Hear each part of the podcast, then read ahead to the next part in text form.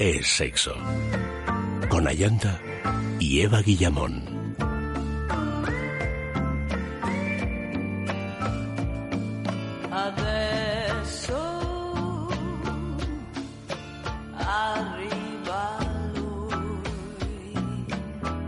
Muy buenas noches, queridos amigos. Bienvenidos a Es Sexo.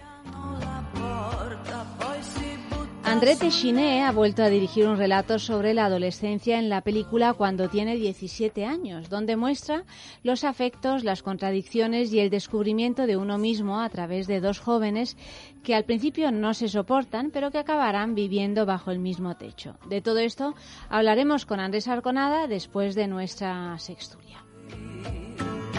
Eva, querida. ¿Qué tal? Muy bien. ¿Y tú?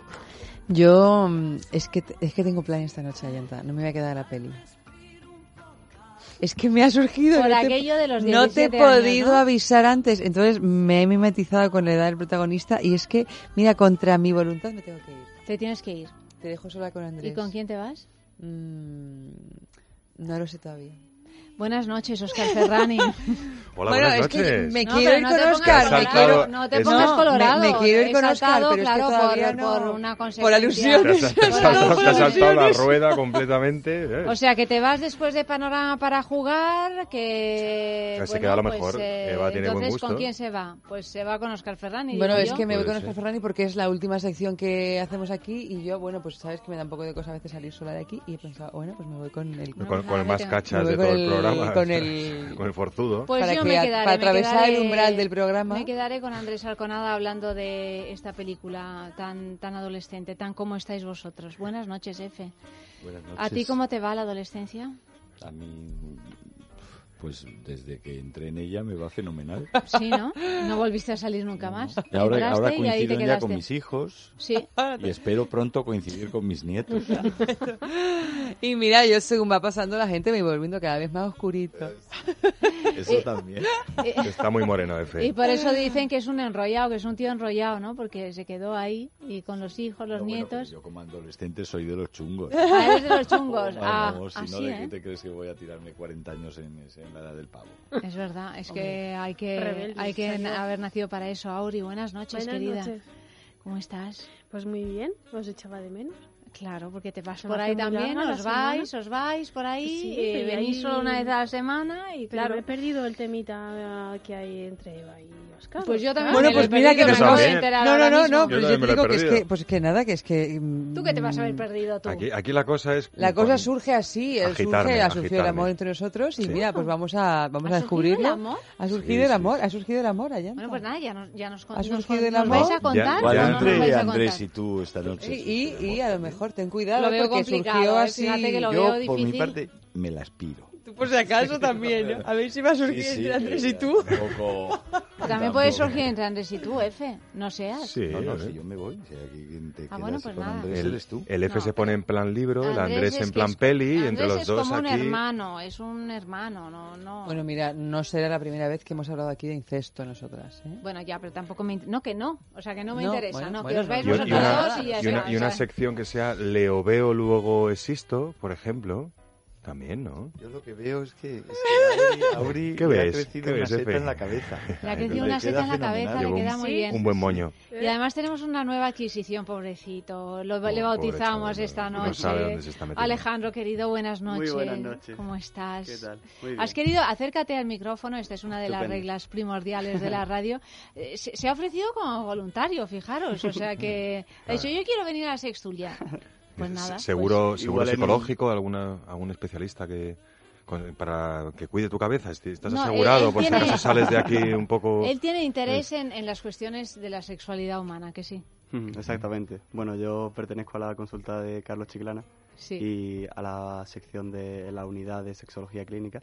¿Ves? Es que este, este es un profesional de verdad. Dios mío, no nos Bueno, dejes en estamos- evidencia. estamos en No nos dejes en está evidencia. está proceso, pero... Que hoy prudentitos. Que... hoy prudentitos, porque aquí Bueno. El primero de que todo, habla ¿eh? es él. Sí. Y en función de lo que diga, vamos, matizando. situando, sí. Bueno, no, aquí hay un nivel muy alto. Bueno, vamos a ver, un nivel muy alto. Empezamos con la primera noticia. de la noche. Verás, verás, No, no verás el nivel. Para que lo Verás. veas. para Verás que el lo nivel veas. de la sextulia. No, vamos a empezar sin sobreestimar, que luego, luego, Luego, los, luego se cae desde muy claro, alto, los- ¿verdad? los golpes son... Bueno, el titular dice así, es escueto, pero yo creo que os vais a hacer una idea. El vibrador espía. Standard Innovation es la empresa fabricante del Wii Vibe 4 Plus, un vibrador que se conecta con Bluetooth y que puede controlarse a través de una app con activación remota. Y esto es algo que permite, por ejemplo, que una persona al otro lado de una videollamada pueda interactuar. Se vende como una manera de permitir a las parejas mantener la llama encendida juntos o separados. Sin embargo, cualquiera que esté dentro del alcance Bluetooth puede controlar el aparato. Por otro lado, los datos son recolectados y enviados de vuelta a Standard Innovation, de forma que la compañía sabe detalles exactos acerca de la temperatura del dispositivo, la intensidad de la vibración, y estos factores combinados revelan información íntima sobre los hábitos sexuales de los usuarios que lo utilizan. Tras presentarse una demanda colectiva en un tribunal federal de Illinois, la sociedad Standard Innovation tendrá que pagar un total de 4 millones de dólares canadienses, que son casi 3 millones de euros, a los propietarios que compraron esta app porque ha descubierto de ellos cosas que supuestamente no tendría que haber descubierto. Estamos perseguidos. Bueno, a Estamos- ver. no, esto es una persecución. o sea, esto- esto es un- perdonadme, pero es que ¿Pero es una un persecución de quién? Una ¿De, ¿Por parte de WeVive o, de o todo, al de de- todo. o de O sea, que cualquier cosa que hagas eh, que deja una- rastro. Ah, Eh, bueno. Es que es horroroso, o sea, es horroroso. Y claro, las cosas sexuales uno se presupone que no le apetece dejar rastro. No, necesariamente. Yo al final ve- veo que eh, acabará, acabaremos en la cama, cada uno con, con el móvil y, Y ya está, ¿no? Y ya está. eso- A ver, ahora te chupo un pezón. Bueno, es que ya es así con las Sí, aplicaciones sí. que hay, es así, Auri. Y cuando tengas mono de estar con alguien, te haces con una muñeca de estas realísticas. y- Una, una lumidol Ya está. y ya está. Qué Oye. tristeza. A mí me da mucha pena. Esto recuerda un poco al gran hermano de Orwell, ¿no? No, tan, no tanto como pretende la noticia, ¿eh? Yo, eh, a mí me da mucha pena esto porque yo descubrí WeVibe el 1, el primer modelo, no os voy a decir artesanal, pero sí que sé que fue un- una apuesta de un grupo reducido de personas muy valiente, con un concepto revolucionario e innovador que luego todos han copiado, como es la estimulación en formato pinza, esos dispositivos que se colocan, que dan medio, con letra de, con forma de letra de U, que dan media parte eh, dentro del cuerpo de la mujer, estimulando la zona G, y la otra parte cubriendo el clítoris. Es un dispositivo que además permite la Es penetración. una maravilla. Una Es- tengo. maravilla. Es un dispositivo único Lo en su tienes, te especie, gusta. ¿no? Me encanta. Oye, pero ten cuidado, eh, que ya sabes. Se sabe todo. la app- No, No, eh, pero, pero este no va por Ah, Bluetooth. este va Este va por Bluetooth. Este no... para Ese es ser el que iba a pedales. Pa- para Es ser, solar, es para ser justos con clientes potenciales, diremos que no se entera, este dispositivo no se entera de lo que os decís, no se entera de, de que os gusta o os disgusta, no graba conversaciones, eh, no graba Nombres, las posturas que apellidos, no. números de teléfono. Se trata, entiendo que, que, bueno que ha sido eh, falta de prevención, porque lo que recopilan eh, Pero esto es, eh, esta per- empresa, perdona que te corte, Oscar, sí. esto es a través de una app, que a lo Sí. mejor esto sí que empieza a recolectar más información de la que el WeVibe del que tú estás hablando hacía. No, no, yo estoy hablando de los que tienen app. A lo que voy es que esta empresa lo que quiere para mejorar el servicio es decir, oye, ¿cuáles son las marchas de vibración que más funciona? Eh, o sea, los factores de intensidad de vibración o de temperatura, ellos lo O sea, hacer utilizan. una encuesta de cómo se claro, utiliza. ellos lo utilizan para mejorar la versión 2, la versión 3, la versión Ya, 4. pero pues no lo pueden hacer sin avisar. Lo tendrían que haber avisado. No, no, yo no digo que no. que Pero ese, pasa- ese es el tema, ¿no? Claro, la ese es el denuncia. tema, por ¿Por eso qué es no me avisas de que estás recolectando información cuando yo Efectivamente. estoy practicando sexo? Exacto, exacto. Eh, o tan fácil como decir, oye, si me dejas visualizar tus patrones de consumo, te hago un descuento o te meto en un club de puntos o hago un sorteo. O sea, entiendo que, que el departamento de I+D no cayó y me temo también que ha habido confusión eh, más o menos deliberada con normativa canadiense, normativa estadounidense. Ya sabéis que en Estados Unidos mm, tropiezas con un papel de velcro que alguien dejó colgado a la derecha y si te rompe la chaqueta puedes liar la parda que te va a pagar la chaqueta, el disgusto y etcétera. No voy a valorar ese, ese sistema, pero sí que por ahí va los tiros, a que nadie sienta su intimidad más profunda amenazada. Eh, lo hablo por romper una, una lanza a favor de la gente de WeVibe, que ya os digo, nos ha abierto al mundo del juguete unas posibilidades de vibración únicas y que además me consta que fue un proyecto que se hizo con, eh, a nivel 100% emprendedor y que ha desbordado expectativas y ha crecido como empresa en cinco años una barbaridad, ¿no? tanto como para poder pagar 4 millones de dólares canadienses, no lo sé. Pero vamos, entiendo el mosqueo pero eh, prevengo a los oídos sexuados usuarios de esos dispositivos, que nosotros lo hemos traído a los programas para jugar y hemos hablado de esta marca muchas veces, que sepan la información que recopila. Es información 100% funcional y no es información íntima, en principio. ¿Qué pasa? Que algunos pueden decir, oye, es que si sabes que yo me he conectado con Pepito y yo no soy el marido de Pepito, pero es que no sé si llega a ese punto de que, de que la información llegue a quiénes son los usuarios Pues propiamente yo dichos, no, no creo que sea una cuestión de hasta qué punto llegue, que también, sino de que simplemente llegue a cualquier punto. O sea, que Sí, sí, mal aparte del planteado, punto mal G planteado, estoy o de del acuerdo. punto C, Sí. pues que, que se deje de puntos. O Sí, sea, sí, no, que, que lo claro. advierta. Pasó algo parecido con unas teles también, ¿os acordáis? Que las teles Samsung creo que era, bueno, a lo mejor me estoy equivocando con la marca, estoy casi seguro que era esa marca, pero teles inteligentes conectadas a Internet, que eso era ya más peligroso, porque podía Sí, hasta lo grabar, hablamos aquí, ¿no? en el programa. En fin, esto pasa, pero bueno, ya os digo, si alguien tiene un WeVibe en casa, que es a lo que voy, eh, tecnología orgásmica apunta al 100%, que lo sepa, está bien saberlo, pero que no entienda que va a estar su, su intimidad a- en Wikileaks mañana. ¿no? Vale, o sea que no tengo que taparle con la, una, un celito. Un No, celito sería, como sería la no, cámara, no utilizar la aplicación, sería básicamente, ¿no? Vale, me quedo tranquila. Bueno, yo creo que en- suscribo prácticamente todo lo que dice Oscar. Yo no creo que sea una cosa para alarmarse desde el punto de vista de, de las consecuencias que puede tener esto. No, como mucho, eh, ese tipo de información, que es casi información médica o, es co- o gimnásticas, como Mm. los que tienen las pulseras estas, o los relojes, o los dispositivos para entrenar, ¿no? Y que, y que controlan una serie de variables, ¿no? y en función de ello pues eh, ellos mismos tienen conocimiento de su rendimiento y de su estado y eventualmente pues la fábrica o el, el proveedor pues tiene del funcionamiento del aparato ¿no? y de los resultados de, lo más que puede pasar es que esos resultados que si temperatura corporal que si bueno las variables que utilicen estén asociadas al propietario registrado yo creo que eso se puede hacer incluso así sería probablemente irrelevante pero sí que es posible porque las, las empresas estas y las de cualquier otro sector, pero en concreto estas, eh, no dan puntada sin hilo Mm. en, cuen- en cuanto a registrar, sobre todo los que son comprados por la web. O sea, luego son muy discretos enviándotelo y todo lo que tú quieras. Si tú lo compras en un, en un sex shop, pues allí ya un poco se parte, a no ser que hagas lo que te recomiendan, que es registra tu producto Claro. por Es garantías, por no la, cuestión es que no puedes es- usarlo si no te bajas esa app. Bueno, y, y puede- entonces, entiendo que por ahí a lo mejor efecto, se ha podido filtrar la información sensible de quién lo utiliza, Entonces, que sería la parte más sensible. Entonces ¿no? seguro. Otra cosa es el dato que llega. En cualquier caso, es un fallo legal Mm, sí, sí. en una sociedad, como tú dices, muy litigante, como es la norteamericana, pero a mí no me dan ninguna pena, no ya por una cuestión de principios o como dice Ayanda, no porque llegue a cualquier punto, porque es cierto que nosotros somos los primeros culpables, ¿eh? porque nos dejamos y hasta sí. provocamos y nos encanta interactuar. ¿No querías interactuar? Pues Mm. toma, interactuamos en Google, interactuamos en Instagram. Geolocalizados todo el día. y- Ahora nos la cogemos de, por papel de fumar porque nuestro aparatito está mandando unas señales porque nosotros estamos interactuando a propósito, aunque no sepamos de qué va la vaina, eh, de cuánta temperatura tiene el bicho. Te digo que no me da ninguna pena porque esta empresa también es muy litigante No, sí. y ha ido contra otras en otros Sí, momentos. parte, es verdad, no me acordaba ¿sabes? de esa parte. Porque de repente se creyó que había inventado la horquilla cósmica. Y entonces, en concreto, fue contra Lelo, Sí, es cierto. porque inventó una cosa que era parecida, cuando Lelo es sin duda la, la- la- y no tengo ninguna simpatía ni interés personal por Mm. ellos, más desde que han dejado este programa. ¿no? Mm. Lelo es una marca de Eh, juguetería sueca también muy puntera, ¿eh? para Sí, quien no lo sepa. sí. No, quien no lo sepa, pues que siga sin saber. Pero, eh, pero, pero todo, hay que decirlo con justicia, los re- les reclamaron una millonada cuando Lelo, y gan- ganó Lelo, Mm. por cierto, cuando Lelo es la empresa de este sector sin duda más copiada de la historia.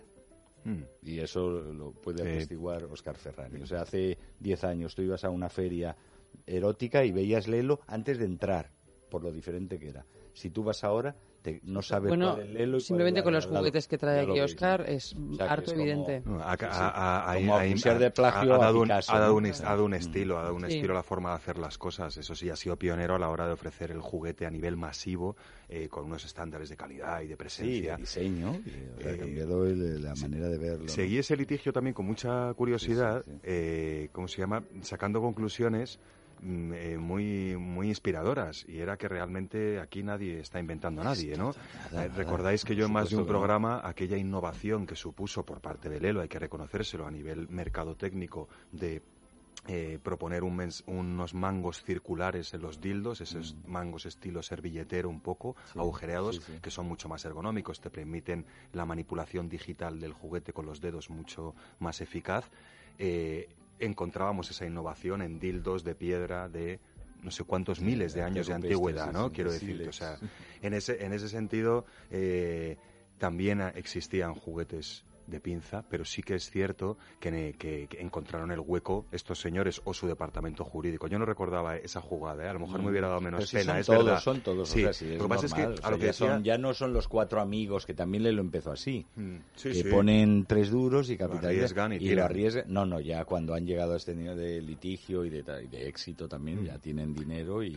Bueno, y pero aparte de, las la cuestiones de, de marcas, que, que no sé si nuestros oyentes Es están muy puestos en, en cuestiones de, de Lelos o de WeBuy o de, lo, o de lo que sea. A mí lo que me interesa es también, que a lo mejor Alejandro nos puede ayudar en eso, en entender qué es lo que pasa con el usuario, ¿no? Sea, la persona que, que se compra un juguetito erótico y de pronto, pues eh, es verdad que, como dice F, coqueteamos con todo eso, ¿no? Pero otra cosa es cuando tenemos el resultado de eso, es decir, que compramos un juguete erótico que sabe exactamente qué es lo que más nos gusta de ese juguete. A ver, yo creo que cada uno puede experimentar su sexualidad como, como quiera y que pueda utilizar cualquier complemento para ello puede ser interesante para que cada uno lo desarrolle. Sin embargo, yo lo que me planteo o lo que me resuena es hasta qué punto vamos a llegar. O sea, empezamos por esto que se maneja por Bluetooth para un momento en que las parejas puedan tener un muñeco robótico que manejen desde otro país, quizá. Y, o sea, yo creo que esto está mermando un poquito a lo mejor la calidad de la relación humana, ¿no? También. O sea, sobre todo hasta dónde vamos a llegar, eso es lo que más a mí me llama la atención, ¿no? En este caso en particular es que eh, son dispositivos que por su funcionalidad eh, viene muy bien que tengan mando a distancia, porque son juguetes coitales que cuando estás cuerpo a cuerpo puede resultar incordiante meter el dedo. Y ahora hay modelos que lo que hacen es no te ofrecen el mando a distancia, te ofrecen poder controlarlo desde el móvil a dos centímetros o a mil kilómetros, ¿no? Yo cuando decía lo de la pena, en, en- en la reflexión que haces tú siempre la hacemos aquí, yo creo que es interesante. Lo que pasa es que, bueno, es lo de siempre. Yo, yo barro para casa pensando que, que todas la- cualquier herramienta puede tener un uso adecuado, un uso adecuado, un uso enriquecedor o un, o un uso destructivo, ¿no? No es tanto en cuestión de la herramienta como del usuario de esa herramienta. Eh, eh, a partir de ahí, yo cuando decía lo de la pena, que F me ha girado un poco diciendo, bueno, estos son mm, luchas de empresa, a mí me gustaba el interés de un fabricante de vibradores que quiere saber qué marchas sí, qué marchas no, qué programas sí, qué programas no.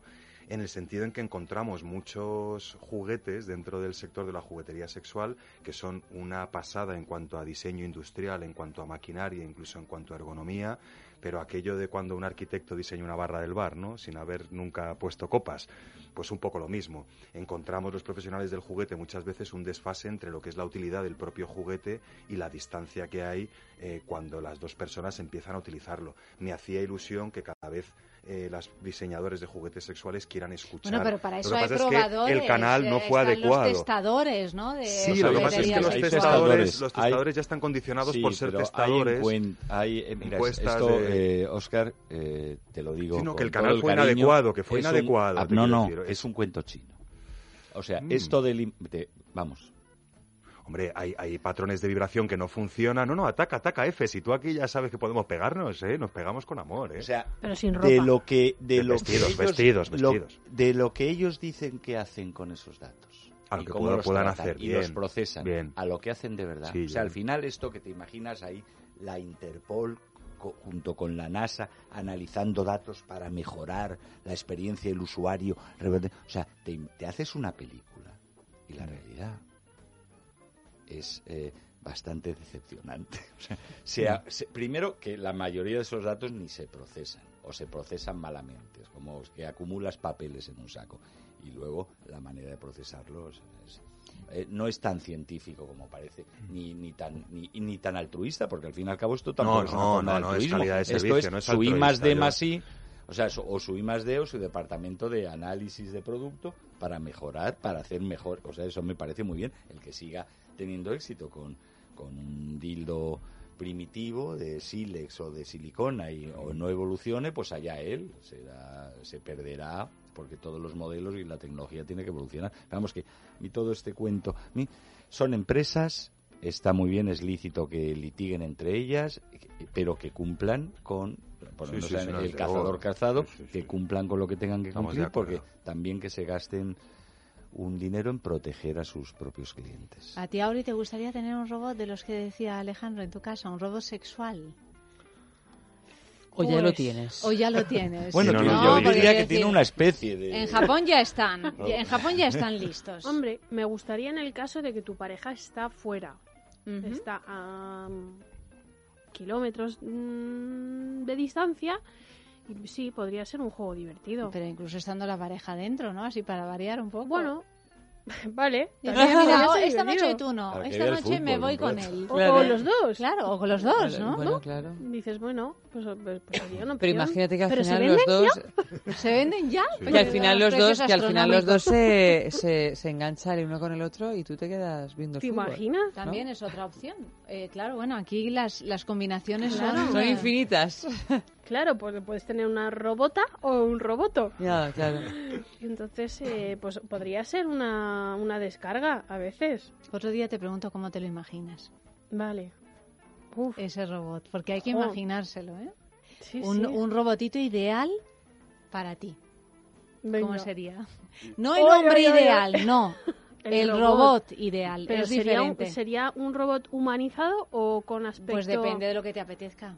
Bueno, lo que se lleva ahora son los humanoides. ¿eh? Ahora son Bueno, pero- humanoides, pero, bueno. Pero esto es como la todo, juguetería te puede sexual. una máquina, te puede apetecer más una máquina. Claro, pero por eso que es como la juguetería sexual. Hay dildos que son como auténticos Claro. penes amputados y hay otros que son que parecen mm, pingüinitos, delfinitos, eh, conejitos. Sí, claro, o sea Claro. que... Claro, o sea, si por ejemplo, siguiendo el abstracción- rollo así un poco japonesa, Ori, si tú fueras un poco japonesa, podrías decir que lo que te apetece es un pulpo gigante. Bueno, con todos los Ocho, tentáculos. Claro, ocho brazos. Y, esa, y Oye, además Patatas, eh, Ocho brazos. ventosa, su, sus- su su ventosita, Claro, su ventosita, Su mala leche, con- que también a veces claro, puede ser y útil. con un pico importante, que los pulpos tienen, tiene Sí, sí. pico, o sea, tendría un- succionador, tiene pico succionador, porque eso y succiona. mordedor también. mordedor. Digo, triturador, Uy, un poco, Claro, bueno, vale. mejor La opción triturador, tú te lo vas pensando. Tú- Triturador, no. viene te lo voy a... Vale, o sea, vale. triturador para tu Yo- yo he sección, dicho sí. No, no, pero ella, pero No, ella ha dicho triturador. Sí, claro, ¿me puede ayudar en la pulpo. algo cocina? esconde entonces, Bueno, claro, es que puede ser un, eh, Claro, me un puede ser un robot buen ayudante. tanto para la cocina como para otras cositas. para Como destruir documentos ¿no? Como comprometedores. también. antes, que era el, el típico, la típica batidora vibradora. Al ¿no? principio Claro. era, era la, la vibradora. mini pimer que usa, le quitabas Estás las haciendo cuchillas y la mayonesa para... y después Sí, te... eso es cierto, es histórico. Después ¿eh? te la pasas a la la bañera porque la vas Es a limpiar. Y además volvemos también al, al juguete gigante, porque al principio los juguetes eróticos estaban eh, eran una máquina de vapor para que para que eso chutara. Los primeros vibradores. ¿eh? Los primeros Sí. vibradores, Los teni- vibradores. eran a- vapor, por lo tanto tenían un tinglao mm, pegado, pues y Como eran una grandes. locomotora. O sea, no lo podías llevar en el bolso. Y ahora volvemos al robot. El robot erótico es grande, realmente. Eh, los primeros grande. vibradores, de hecho, te llevaban hasta Massachusetts. de llevarlo Bueno, de hecho, no es que lo- no lo pudieras vía, llevar en el bolso, es que probablemente no, No. lo pudieras llevar tú No, sola. en absoluto, no O sea, te llevaban a dabas una ristra de 20 Re- hombres. la, y la- las ruedas. la revolución no Ayudas fue de cámara, inventar el vibrador, eunucos, fue el vibrador electrificado. eunucos. Claro, claro, eléctrico. claro, sí, o sea, sí. esa es la revolución fue el vibrador al eléctrico. principio eran Bueno, la revolución fue también el vibrador.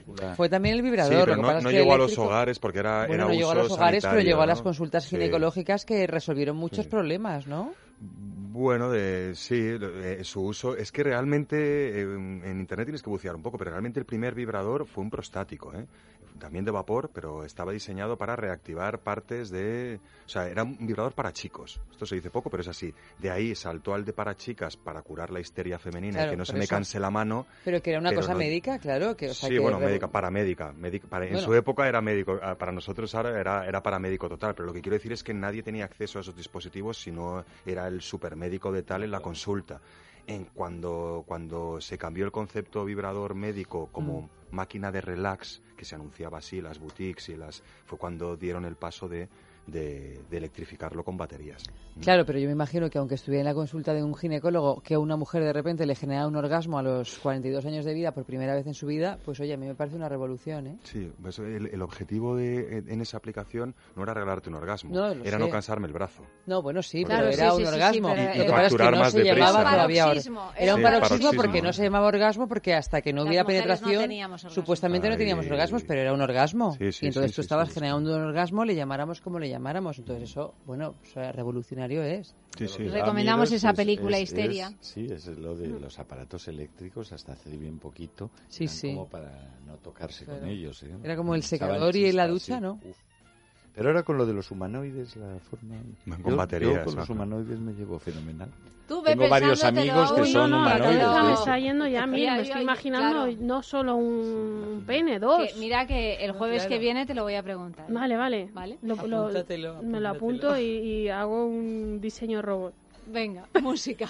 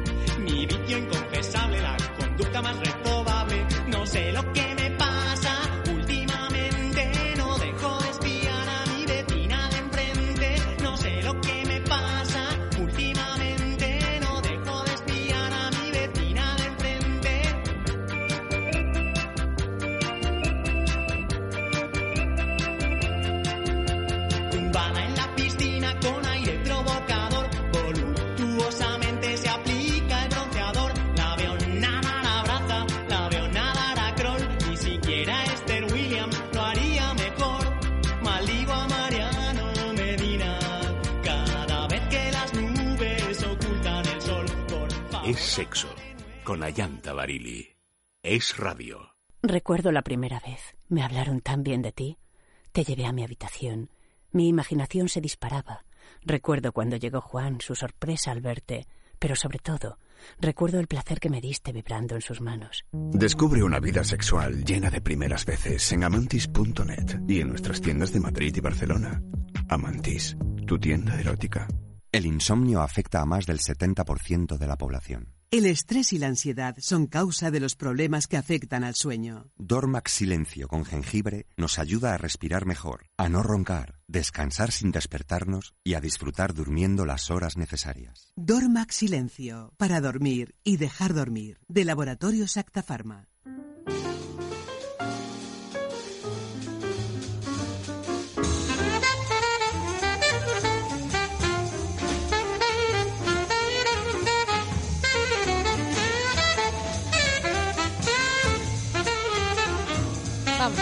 Otra noticia más. Esta ya... Uy. Que no, no deja de ser algo que va ocurriendo, ¿eh? Bueno, es, es, es el previo al robot. eh, eh, sí, eh, sí. Podría Digamos ser que- un previo al robot. Bueno, la- dice así, una mujer le corta el pene a su marido por negarse a tener sexo con ella. Ay, Rita Yadav, una mujer india de 28 años, ha cortado el pene a su marido porque él se había negado a mantener relaciones durante los 11 años que llevan de matrimonio y además sospechaba que estaba teniendo una fe. La agresión se produjo en medio de una discusión en la que él decía odiarla y amenazaba con buscarse una amante. Cuando el hombre llegó de su trabajo, Rita le estaba esperando, le golpeó con un objeto de piedra que lo dejó inconsciente y después cogió un cuchillo y ¡zas! le cortó el pene. Tras esto, lo encerró en el baño y ella fue a entregarse a la policía. Y tras media hora inconsciente, el hombre se despertó y pudo avisar a un amigo que lo llevó al hospital. Según los médicos, tras el corte, el hombre perdió mucha sangre, pero gracias a una operación han podido salvarle la vida y reimplantarle su miembro. Por su parte, la mujer está a la espera de juicio. Madre, que estas Rita- cosas pasan, ¿eh? Rita se ha pasado. Rita se, se le ha ido un poco la Se ha mano. pasado mucho, Se ha un poco vamos, o sea, Rita. cosas no se, es estas que- cosas no se hacen Ah, nunca tampoco, bajo ninguna ta- circunstancia. Claro, hombre, también hay que, o sea, no, no, no, no hay que quitarle razón. 11 años. Claro, pero bueno, sí, también ah, podríamos Sí, pensar pero no, que... pero pierde la razón. O sea, Claro. en el momento en que corta el pene a su marido, pues a- eh, no sé. O sea, No, pero es que mira a 11 Lorena Bobbitt, acordaros claro. del famoso caso de Lorena Bobbitt, que no sé por qué es el que no ya acuerdo se nos ha quedado fue. con nombre y apellido. Pero ¿por qué fue? Bueno, por porque También yo por creo que algo es la primera parecido, vez, ¿no? ¿no? Que esto trascendió. Yo no nunca había oído hasta el caso de Lorena Bobbitt que una mujer le hubiera cortado el pene a su marido, que las habrá habido, me imagino, pero Sí. que que Sí. además lo tirara a la basura y que él casualmente llegara a ese mismo contenedor de basura, metiera la mano hasta el final y sacara su pene. ¿Quién? ¿El marido de Bobbitt? claro, ah, claro. esa no me la sabía, Esa no fue la la segunda recordaba. parte de lo Sí, más hombre, rocambolesco. Y le reimplantaron. Bueno, de hecho es actor porno. También es. Sí. Ah, sí. Ah, sí. Uy, qué Hombre, desinformado No, estoy. ¿por qué? Porque yo creo que no tengo claro si se lo pudieron poner el suyo. Lo que sí que tengo claro es que el suyo ahora es más de lo que era antes. Más grande. ¿Cómo se, cómo No sé, se, el cómo es su nombre eh, artístico? Lo que Dick cogió en la basura de un gato era una Era- Bratwurst que había sobrado ahí. Y el suyo está con el de... Y dijo- Con el de Rasputín en formol. Está así un poco Forma verdoso. parte del pene, del pene de sido lo ingirió. lo ingirió.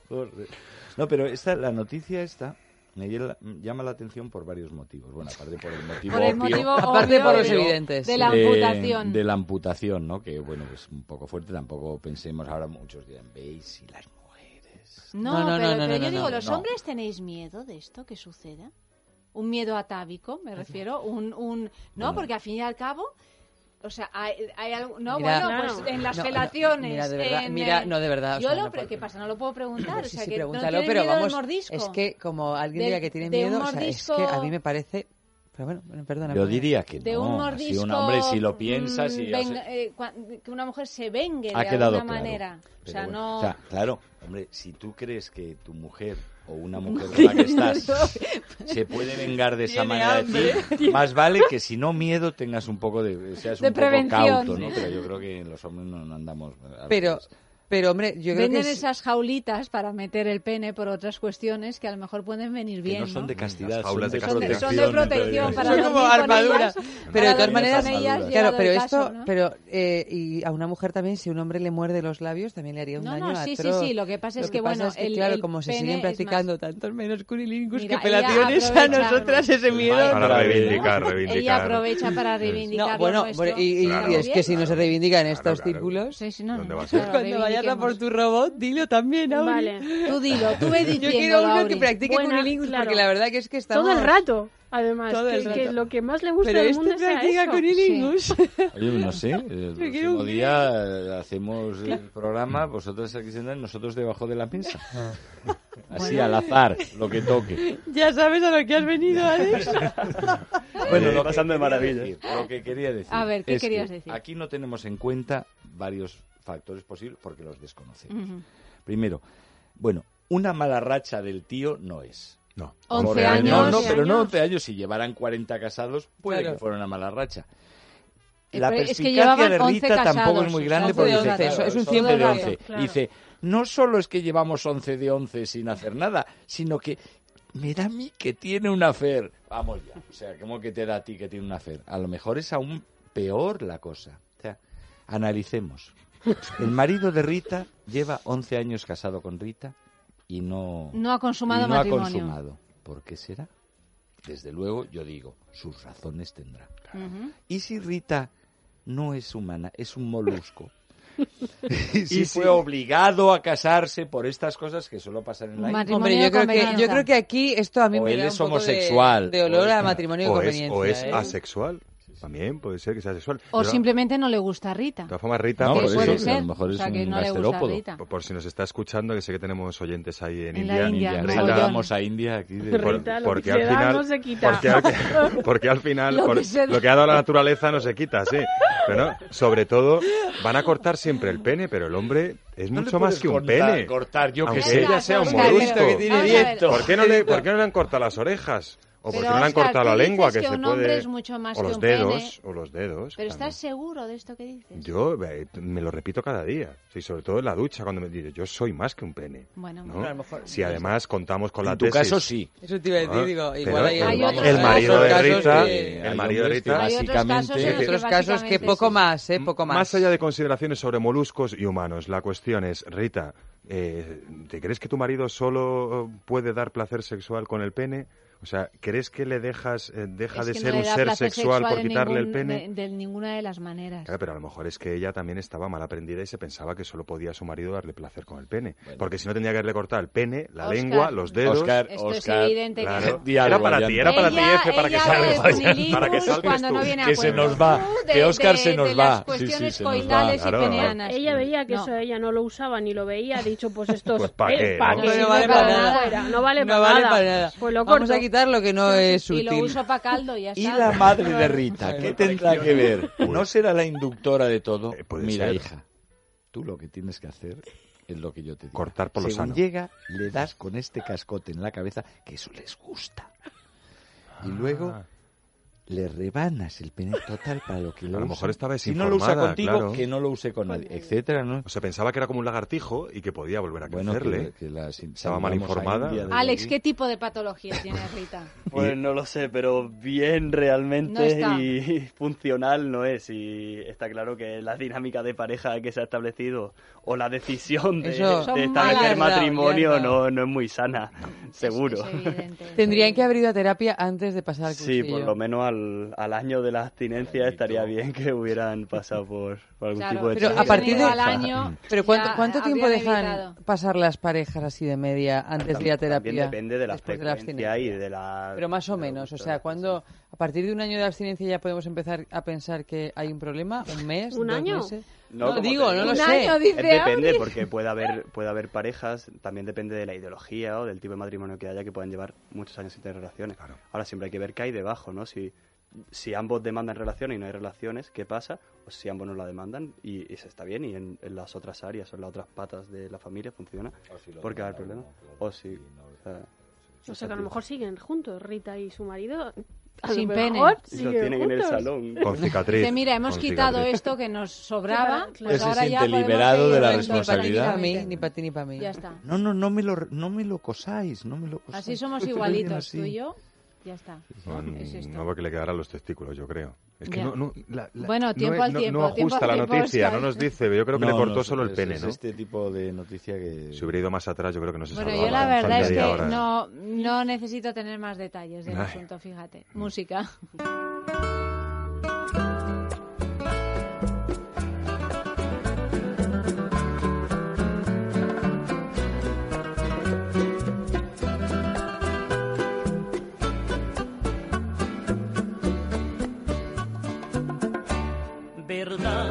Que duele, que no es lo mismo sentirse amado que amar sin que haya contestación.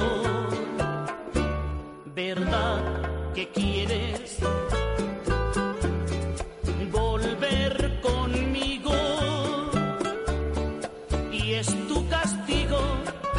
saber que es de otro mi corazón.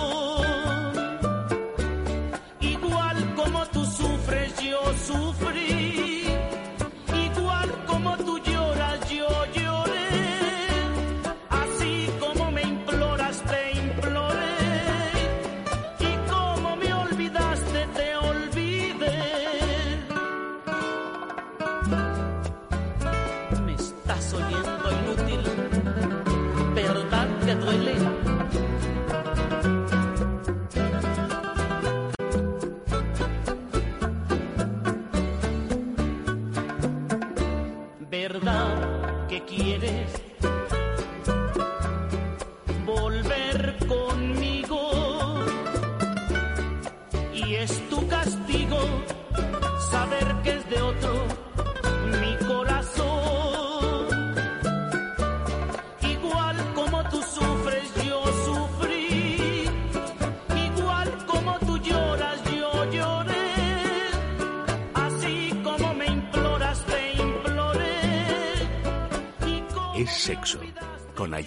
Barili.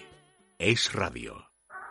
Ya están los vecinos otra vez. Lo mismo les da de noche que de día. O lunes que domingo. Y eso que en las reuniones de vecinos parecen gente normal. Pues nosotros no molestamos a nadie cuando lo hacemos. Eso, cuando lo hacemos. Descubre más de 5.000 maneras de molestar a tus vecinos en amantis.net y en nuestras tiendas de Madrid y Barcelona. Amantis, tu tienda erótica. Más eficaz que Ceanum, la cirugía. Pero nadie quiere someterse a la cirugía. Ceanum contiene el colágeno suficiente para corregir nuestras arrugas de una forma rápida y eficaz. Ceanum es la clave para una piel joven, tersa y sin arrugas llegando a las capas más profundas de la piel. Ceanum con colágeno hidrolizado tipo 1, elastina y vitamina C. Tomar un solo vial diario de Ceanum durante 10 días para conseguir desde dentro una piel más hidratada, firme y sin arrugas. Ceanum, más que un tratamiento, de Laboratorios Acta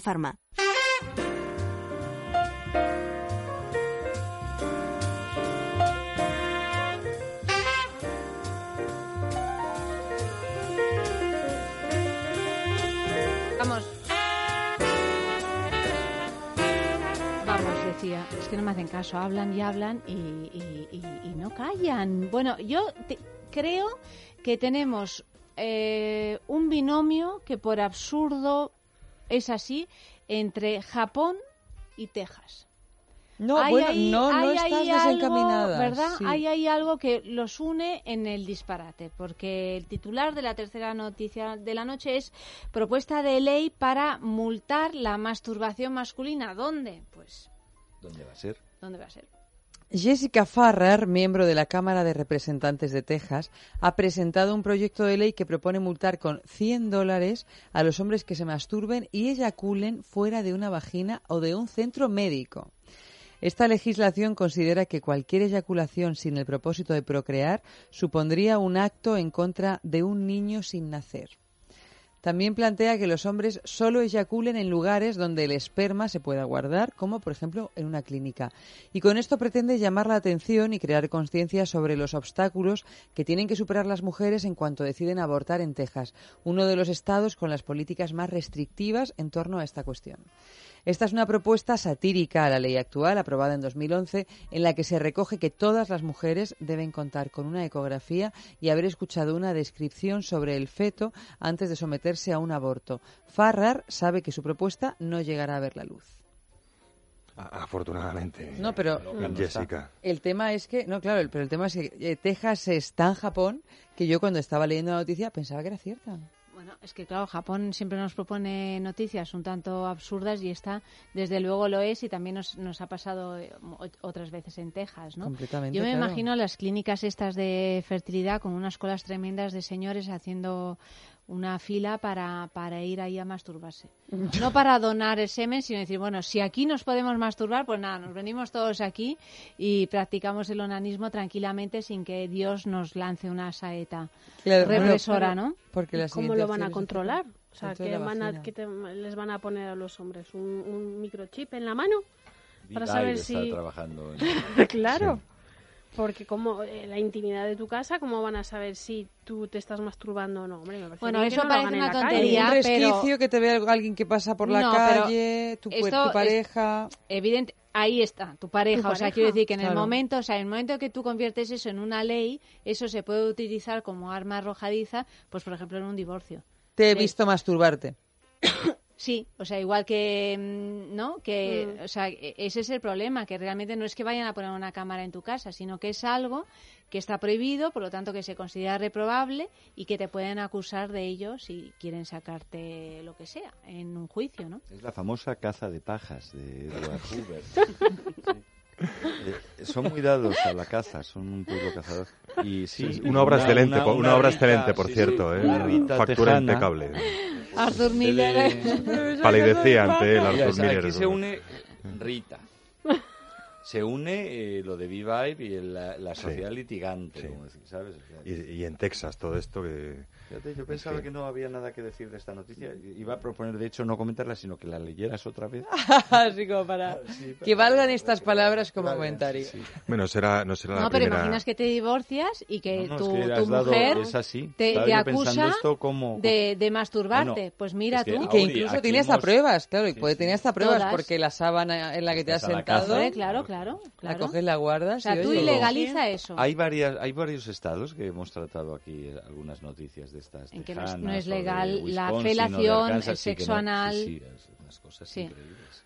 Es un poco más lo que decía, ¿no? La, el Se postulado puede hacer topless, pero solo Lo- en las tiendas de peces, que venden peces. Ah, eso sí. fue ya... Eso fue ya Liverpool, la- la Liverpool, bomba, pero ¿no? eso fue eso es en Liverpool. En Liverpool, En que tú dices, pero Solo vamos en a ver. Tú en peces. Liverpool no puedes hacer topless salvo que vendas peces tropicales. Eso, que vendas peces en las tropicales. tiendas de peces Mm, tropicales ahí- tú ah. puedes ser una dependienta Sí. y, y atender a la gente en En tetas.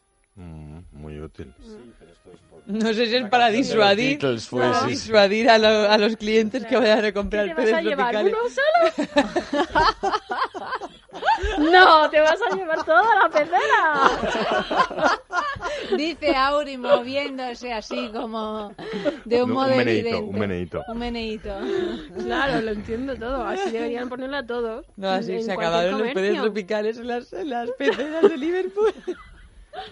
Pero entonces Todo el mundo tuvo un pez tropical en su casa.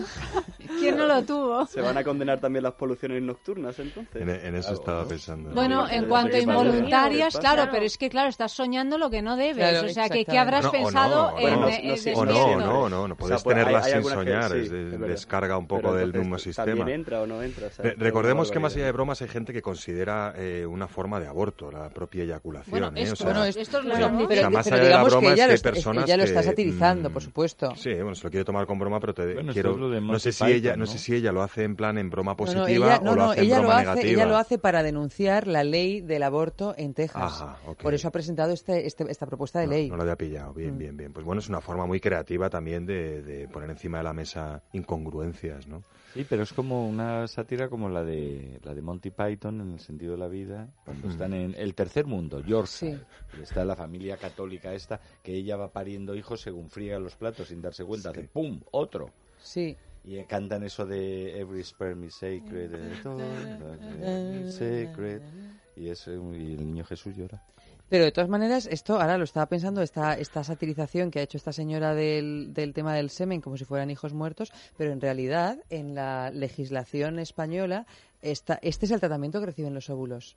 Porque eso no sé si estáis al tanto de este asunto, Sí. pero Nonatos, tú ¿no? en el momento, no, no, no embriones, no, ¿eh? no. óvulos, Óvulos. Ah, óvulos Una mujer sí. se extrae los óvulos, que igual que Mm. el hombre se extrae el semen de una manera muchísimo más fácil, y entonces para que haya hoy por hoy una criatura tienes que tener un espermatozoide y un óvulo. Pues entonces desde el momento en que a una mujer se le sacan los óvulos, esos óvulos son considerados vida potencial y tú no tienes ningún derecho para destruir esos óvulos en el momento en que se congelan. O sea que es que en realidad es lo mismo que está diciendo esta señora en Texas, pero lo que se aplica a la, a la ovulación femenina en España.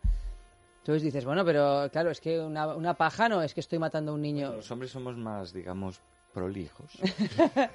Claro, es mucho más sencillo, indudablemente, extraer los espermatozoides que extraer los óvulos. Sobre pero... todo perderlos por ahí, No hay o sea, en, en la sábana.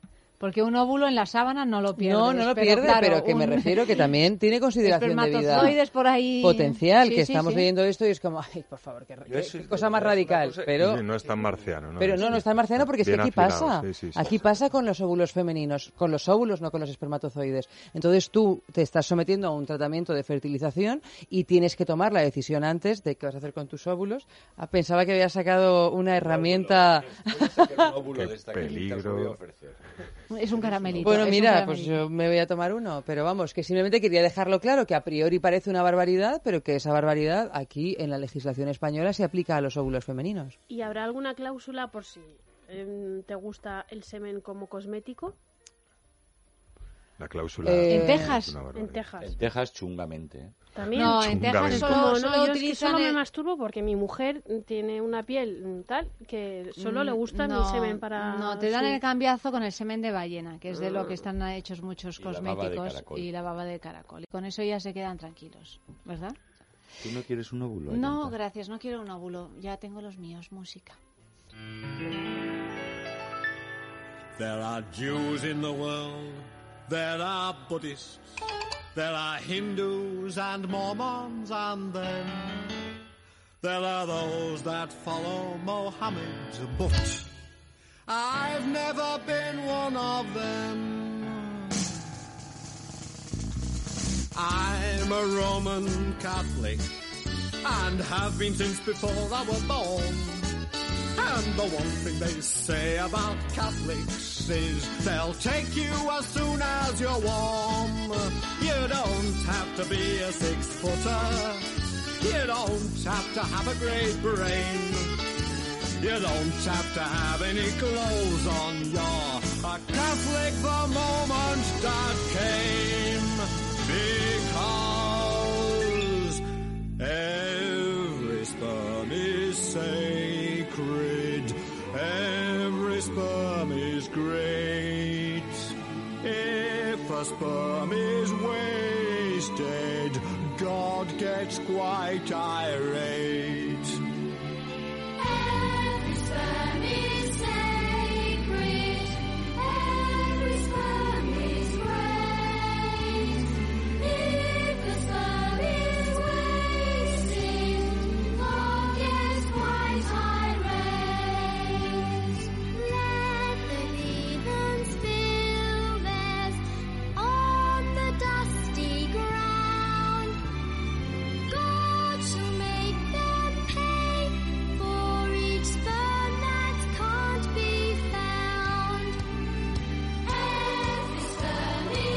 Graba la infidelidad de su mujer y lo cuelga en las redes. Un momento, tengo que decir antes que se estaban burlando de esta canción. Esta canción es exactamente la que estaba cantando F antes, Every Sperm is Sacred. De los Monty Python, sí, sí. Sí, sí, de los Monty Python. Pues es que claro, los Monty Python siempre le dan a todo este toque. tono- un tono navideño. navideño.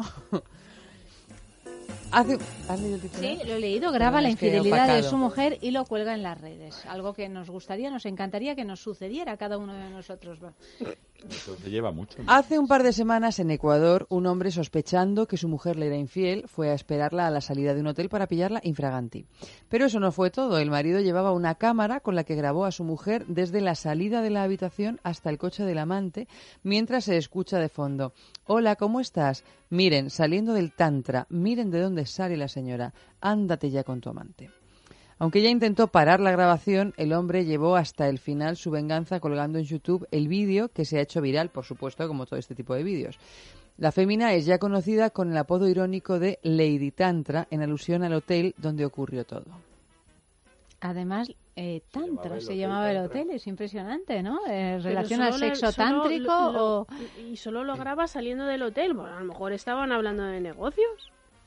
Hombre, si Eso sales del hotel acompañado de un señor al que ya le, le tienes eh, cierta sospecha, pues quizá... Ella es Lady Tantra y él es Lady, o Leido Tonto, ¿no? Casi. Pues. Tonto. Pero macho, que tú le cambias el audio a ese vídeo, no lo he visto, pero supongo que puede quedar como de- salen de la convención republicana Ah. de- sí, de- en el Hotel Tantra. Mm. O sea que... Ah, y al revés, en- salen dos personas de un hotel y le pones el audio oportuno y parece que salen también de ser infieles o de... Yo, qué De sé, yo, yo salí con F un día de un hotel y también nos dijeron que si habíamos, estado tomando un café en la cafetería, pero pusieron un doblaje ahí rarísimo. Incapaz. Al final, no éramos- eras tú, ¿no? Era yo, Me sacaron sí, a mí, sí, no sé, bueno. Fue viral, En fin. fue viral. Sí, también fue viral. y eso que utilizamos barras de protección, pero aún así. Yo pensaba que era que la grabó siendo infiel. Claro, yo también. No, no, parece ser que no. Un buen marido cornudo grabando a su mujer. En plena faena. Ahí Lo típico de que abres la puerta y lo Metido- grabas y... Claro, metido en el armario con la GoPro No es lo que en parece. la Armario, cabeza. Eso es. Sí, caracol. Así caracol. Bueno, pero así estas cosas pasan. Lo que pasa es que no sé si uno tiene ya, eh, si tiene ya la cámara montada. ¿Qué ¿no? pasa? La infidelidad, las pilladas... No, las pilladas así. Yo, yo me acuerdo hace un tiempo, lo cuento porque mi padre lo cuenta sin ningún problema, que a mi padre le pillaron en esta Tesitura. tesitura. No una vez, sino varias, pero en esta concretamente, pues eh, la pilló la que era por entonces su mujer, que era francesa, y él, bueno, pues se fue estaba ahí en un estudio que tenía supuestamente para trabajar y que lo utilizaba para trabajar y otro tipo de cosas y entonces ella eh, llegó, se asomó a la alcoba, le pilló con otra mujer y, y solo así asomadita le dijo bonjour. Y ese bonjour creo que ha poblado las pesadillas de los siguientes años porque era una cosa como Pero que ella no llegó a hacer sabías muy bien. No, dijo bonjour y se fue, pero que no Y sabías se fue muy la bien- francesa. Se fue a la francesa. Se fue a la francesa, exactamente. ¿Qué iba a suceder cuando él volviera a casa, no? Era como el principio de algo Sí, sí, puede quizá aterrador, aterrador, ¿no? Quizá aterrador ese bonjour, ¿no? Bueno, Qué pues, bueno. Pues eh, esto en realidad eh, tiene mucha menos gracia. O sea, Muchísimo menos, claro. aparte de que en el fondo te estás humillando a ti mismo, ¿no? Claro, una persona, di- digo, una persona que Que no- da al que no le gusta ser cornudo. sigue y espía a su Sí. mujer, que se va con la cámara, o sea, una persona muy sensible. O sea, una persona a la que esto, esto lo considera es la mayor de las afrenta de atrocidades honor, y atroz, es una como lo peor que me pueda pasar en la Y vida. va, lo graba, hace el ridículo, lo cuelga públicamente, o sea, exhibe la peor de sus pesadillas y a quién castiga. Bueno, entiendo que las sociedades tan machistas como saludamos a nuestros oyentes de Ecuador, que son muchos, pero en las sociedades machistas de acá y allá, incluso esta, pues eh, consideran que eh, una mujer infiel es Peor una que- sí, sí. prostituta, ¿no? Pues es una Sí. Jezabel, pero pero ellos son los que se retratan. Me parece que como tantas veces, como decíamos sobre los del autobús, ¿no? que les sale el tiro por la culata a los a, los A los de hazme reír. Oír. No, no. Perdón. Bueno, eh, No, bueno, pero... No, no, si nos han hecho reír a todos, la Lo he hecho verdad. adrede, lo he hecho adrede, hombre, que es que soy Sí, una sí, gran a los de actriz. mira, mira lo cornudo que soy. sí, sí. Bueno, pues eh, nada, o sea, eh, No, a mí nunca me han pillado. no te han pillado, No. siempre Pues te, hora, te has ¿eh? organizado bien, ¿no? Be- Bonjour. Bonjour. ¿Y tú has pillado a alguien? Porque tú le podías decir un bonjour. Así. No, Auténtico. ¿eh? toda- totalmente. Pero yo no valdría, fíjate. Tú dirías, me cago en tu padre. Serás, cabrón. Sí, no, no, me iría dando un portazo. Pues no la tiene tan grande. Como decías. ¡Hala, pa' ti! Ahí te lo quedas. No, ya la verdad es que no, no sabría cómo reaccionaría, pero vamos. Grabándolo, desde luego que no. Bueno, yo desde que leí esa otra noticia tan impresionante que decía que el 40% de las personas que habitan el barrio de Salamanca, en el que casi estamos, estamos en el Linde, eran infieles. El dije, 40%. Yo, si en el, el barrio el barrio Salamanca, más infiel de esta sí, ciudad. Y era el 40% de sus habitantes. Si, si eso es así, verdaderamente, ¿quién no es infiel en esta ciudad? Muy poquita gente. O lo ha eh, sido eh, en alguna ocasión. No has conocido a nadie, ¿eh? ¿Que, que haya o que no haya? Que haya sido infiel. Que no sea infiel. Ah, que no Ah. sea infiel. Ah, vale, vale, vale, vale. Vale. Creo que a nadie. Creo que a nadie. y Tal vez. Bueno, música.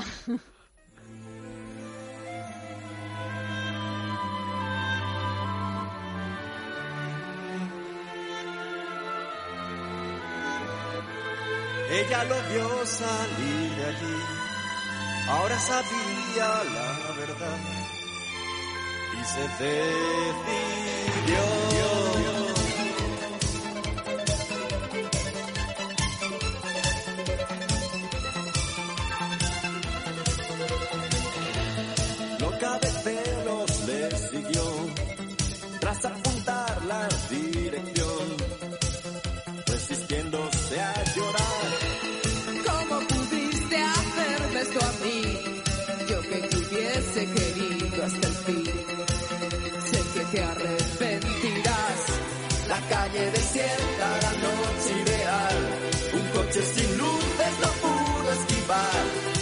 Un golpe certero y todo terminó entre ellos de repente. Ella no quiso ni mirar. Nunca daría marcha atrás. Una y no más Santo Tomás. ¿Cómo pudiste hacerme esto a mí? Yo que te hubiese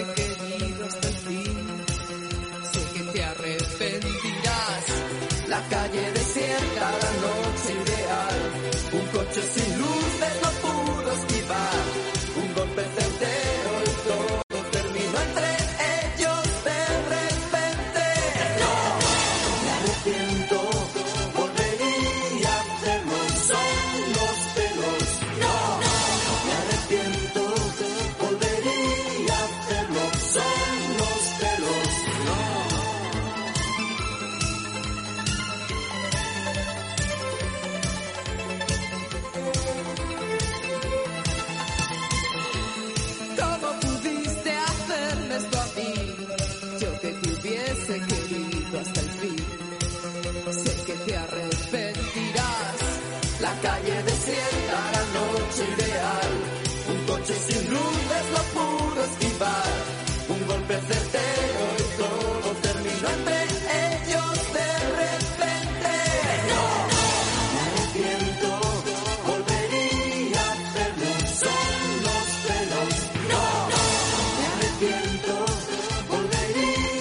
Bueno, y después de este momento así de desliz en la infidelidad, pues vamos en, la, en, en el disparate nacional y es la fiesta con stripper de la que nadie quiere hablar y de la que todo el mundo habla, porque ha salido hasta en la primera página de los periódicos. Anda, que hay que ser, hay que ser.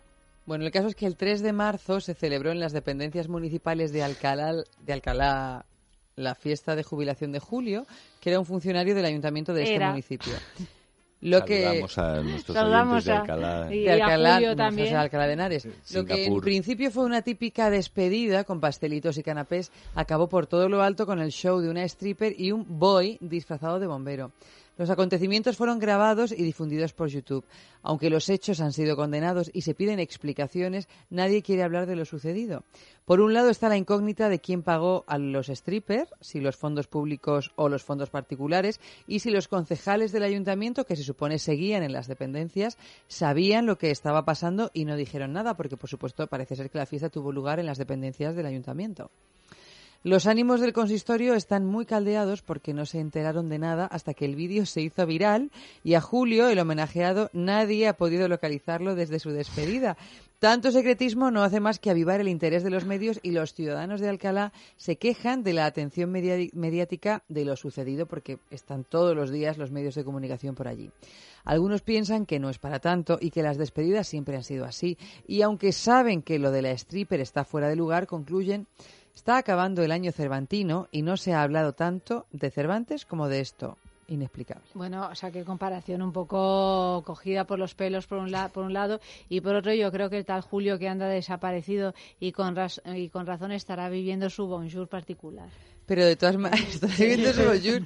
Pero de todas maneras, este hombre se acababa de jubilar. O sea, es normal que por el ayuntamiento no aparezca. O sea, digo. Ya, ya, pero por la Por prensa supuesto- tampoco, porque le están por buscando los que- periodistas para preguntarle qué pasó en la noche. ¿Con quién se fue? Si con el bombero... De, ¿Con el boy bombero o con la- o boy la- bombero o con la stripper? o con la stripper girl, ¿no? Es que claro...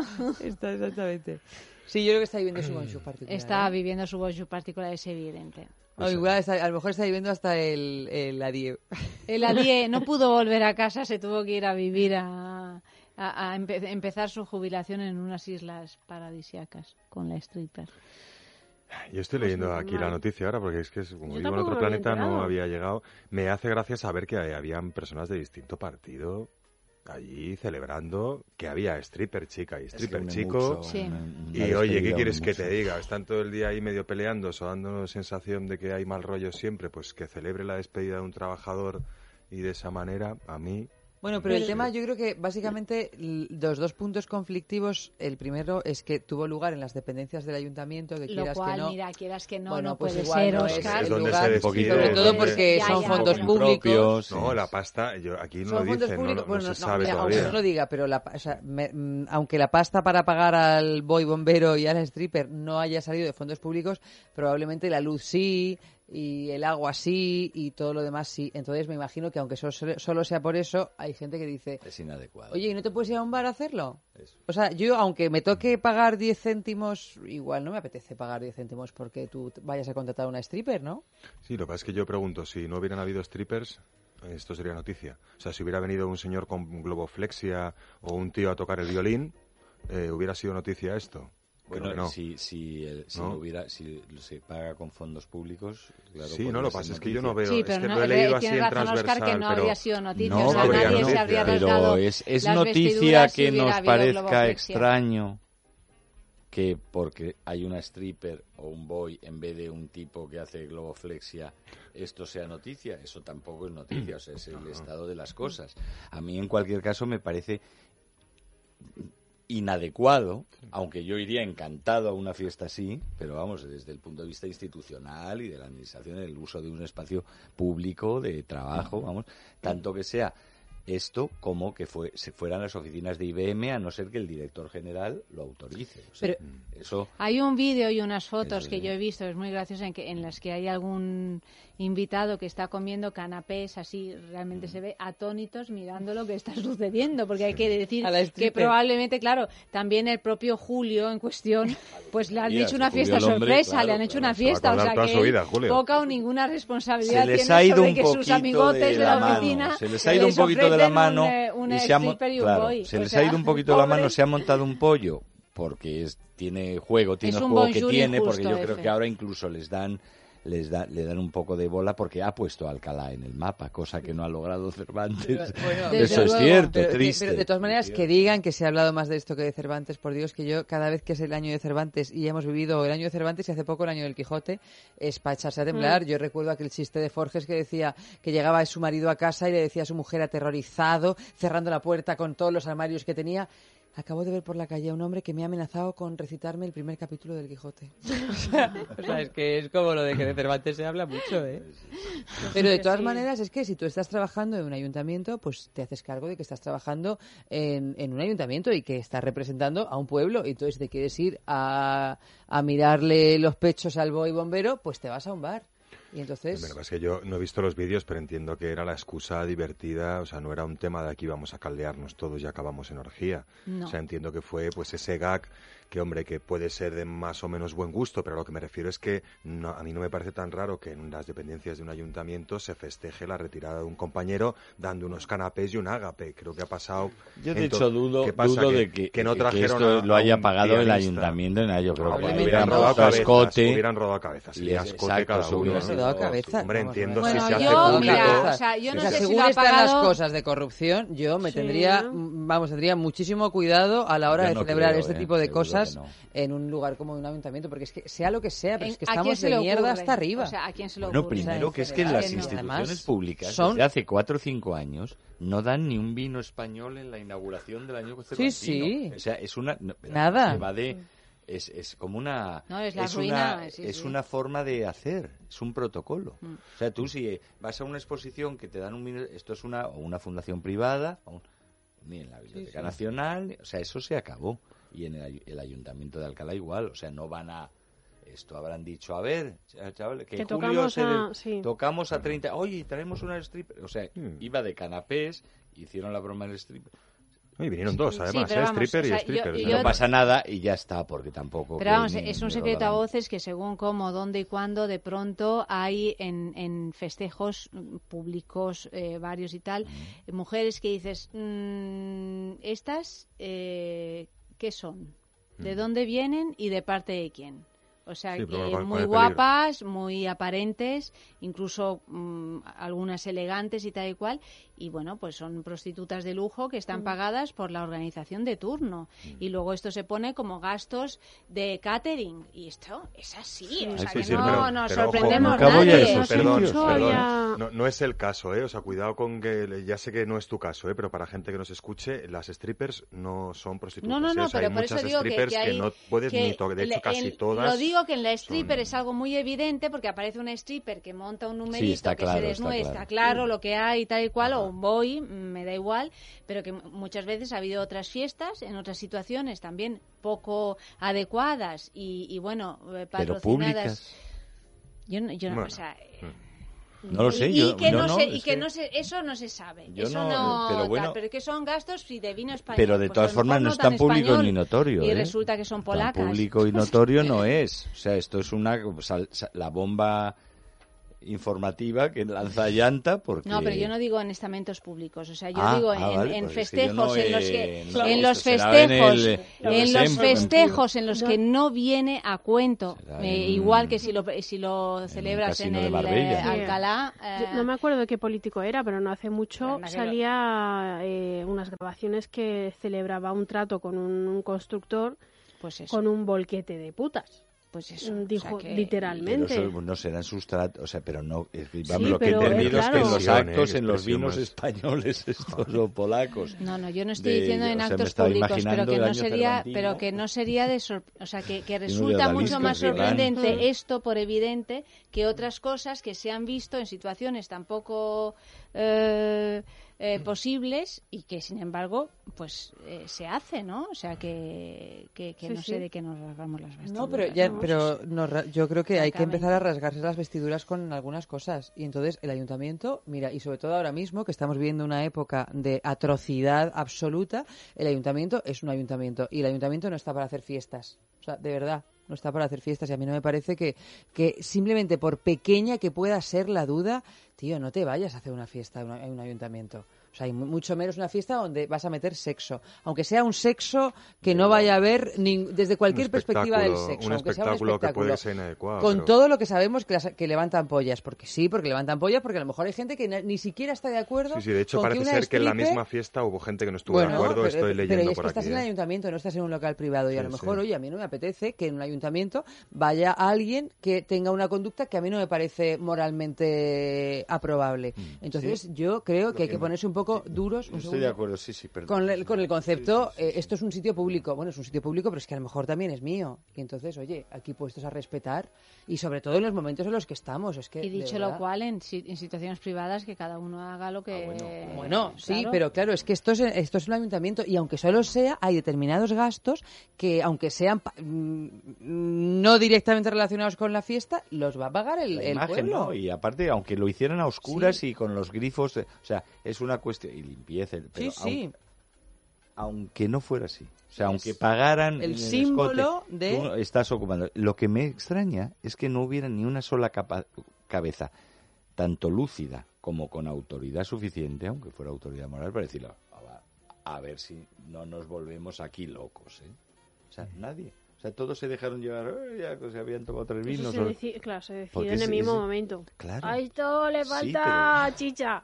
Déjame Sí, ¿no? llamadita. Es que si y no, apareció. Se decide muy rápido, pero luego Sí. la, la educación no se secretaria mueve del ¿no? ayuntamiento que no te que dice pero pero que os habéis creído Pero ¿cuánta Que gente lleva estaba ahí en esta 30 años fiesta? viviendo. Porque a lo mejor Sí, era no una sé. cosa encubierta. ¿El qué? No, era- O sea, ¿es que había- era una cosa que estaba invitado así la gente o era algo de... No, el eh, equipo nos de trabajo, los compañeros, cuando- los compañeros, los que estaban allí de cada uno de los partidos y Los que entiendo que, los auxiliares. no, allí. no, lo, yo lo que pasa es que, o sea, me ha sorprendido, me sorprende en Eva así un poco con lo, ¿no? Con lo, No, no, no, me pare- me- yo me ha que- sorprendido un poco No, el, no. el hecho de que, o sea, el, el que digas, porque entiendo que quieres decir, oye, en el ayuntamiento no se celebra nada.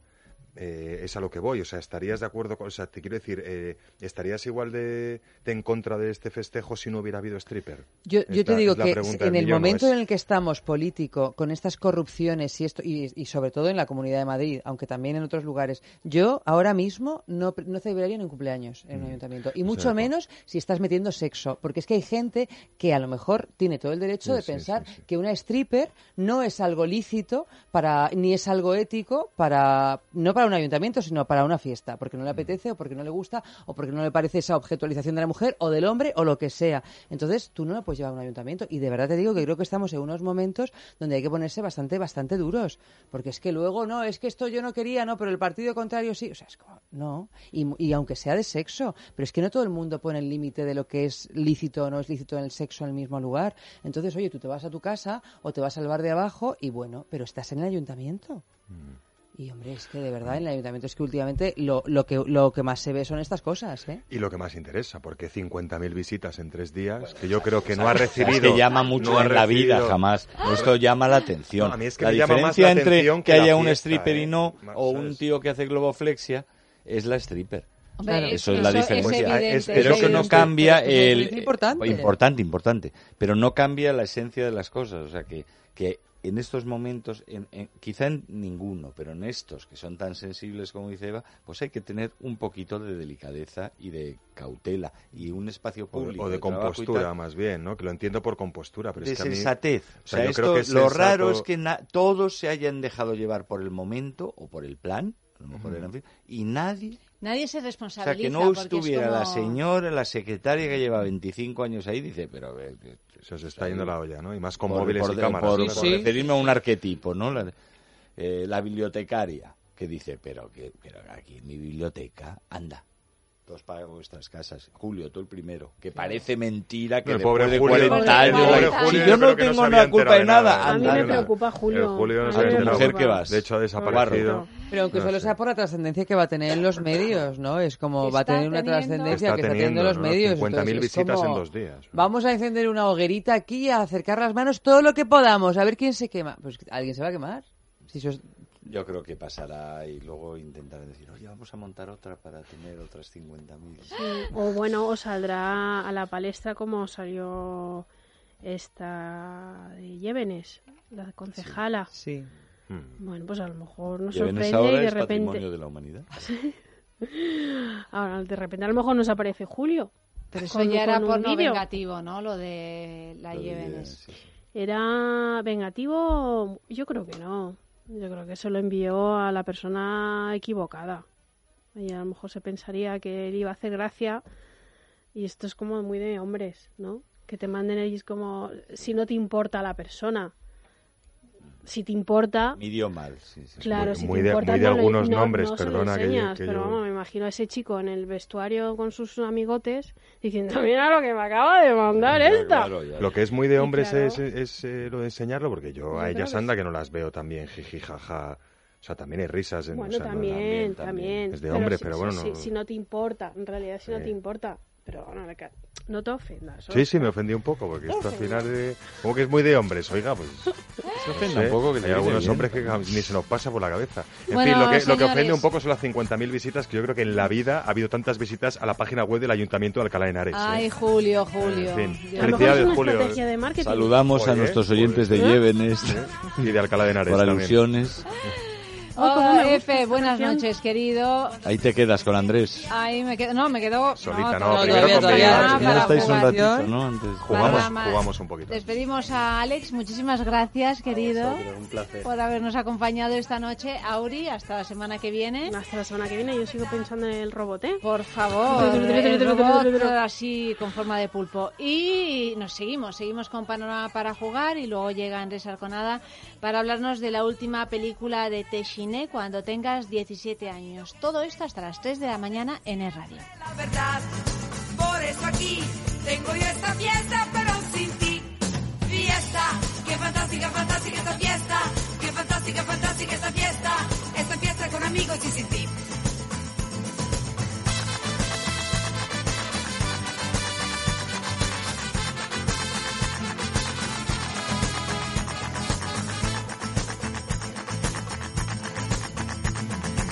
Esta noche me siento contenta. Ha parecido lo que yo esperaba. No se parecía nada a él. Me ha mirado con los ojos tiernos y me ha dicho que era culpa suya. Al diablo con la libertad. Y me ha dicho si no estás tú, ¿qué voy a hacer si no estás tú? He sabido que es peligroso decir siempre la verdad.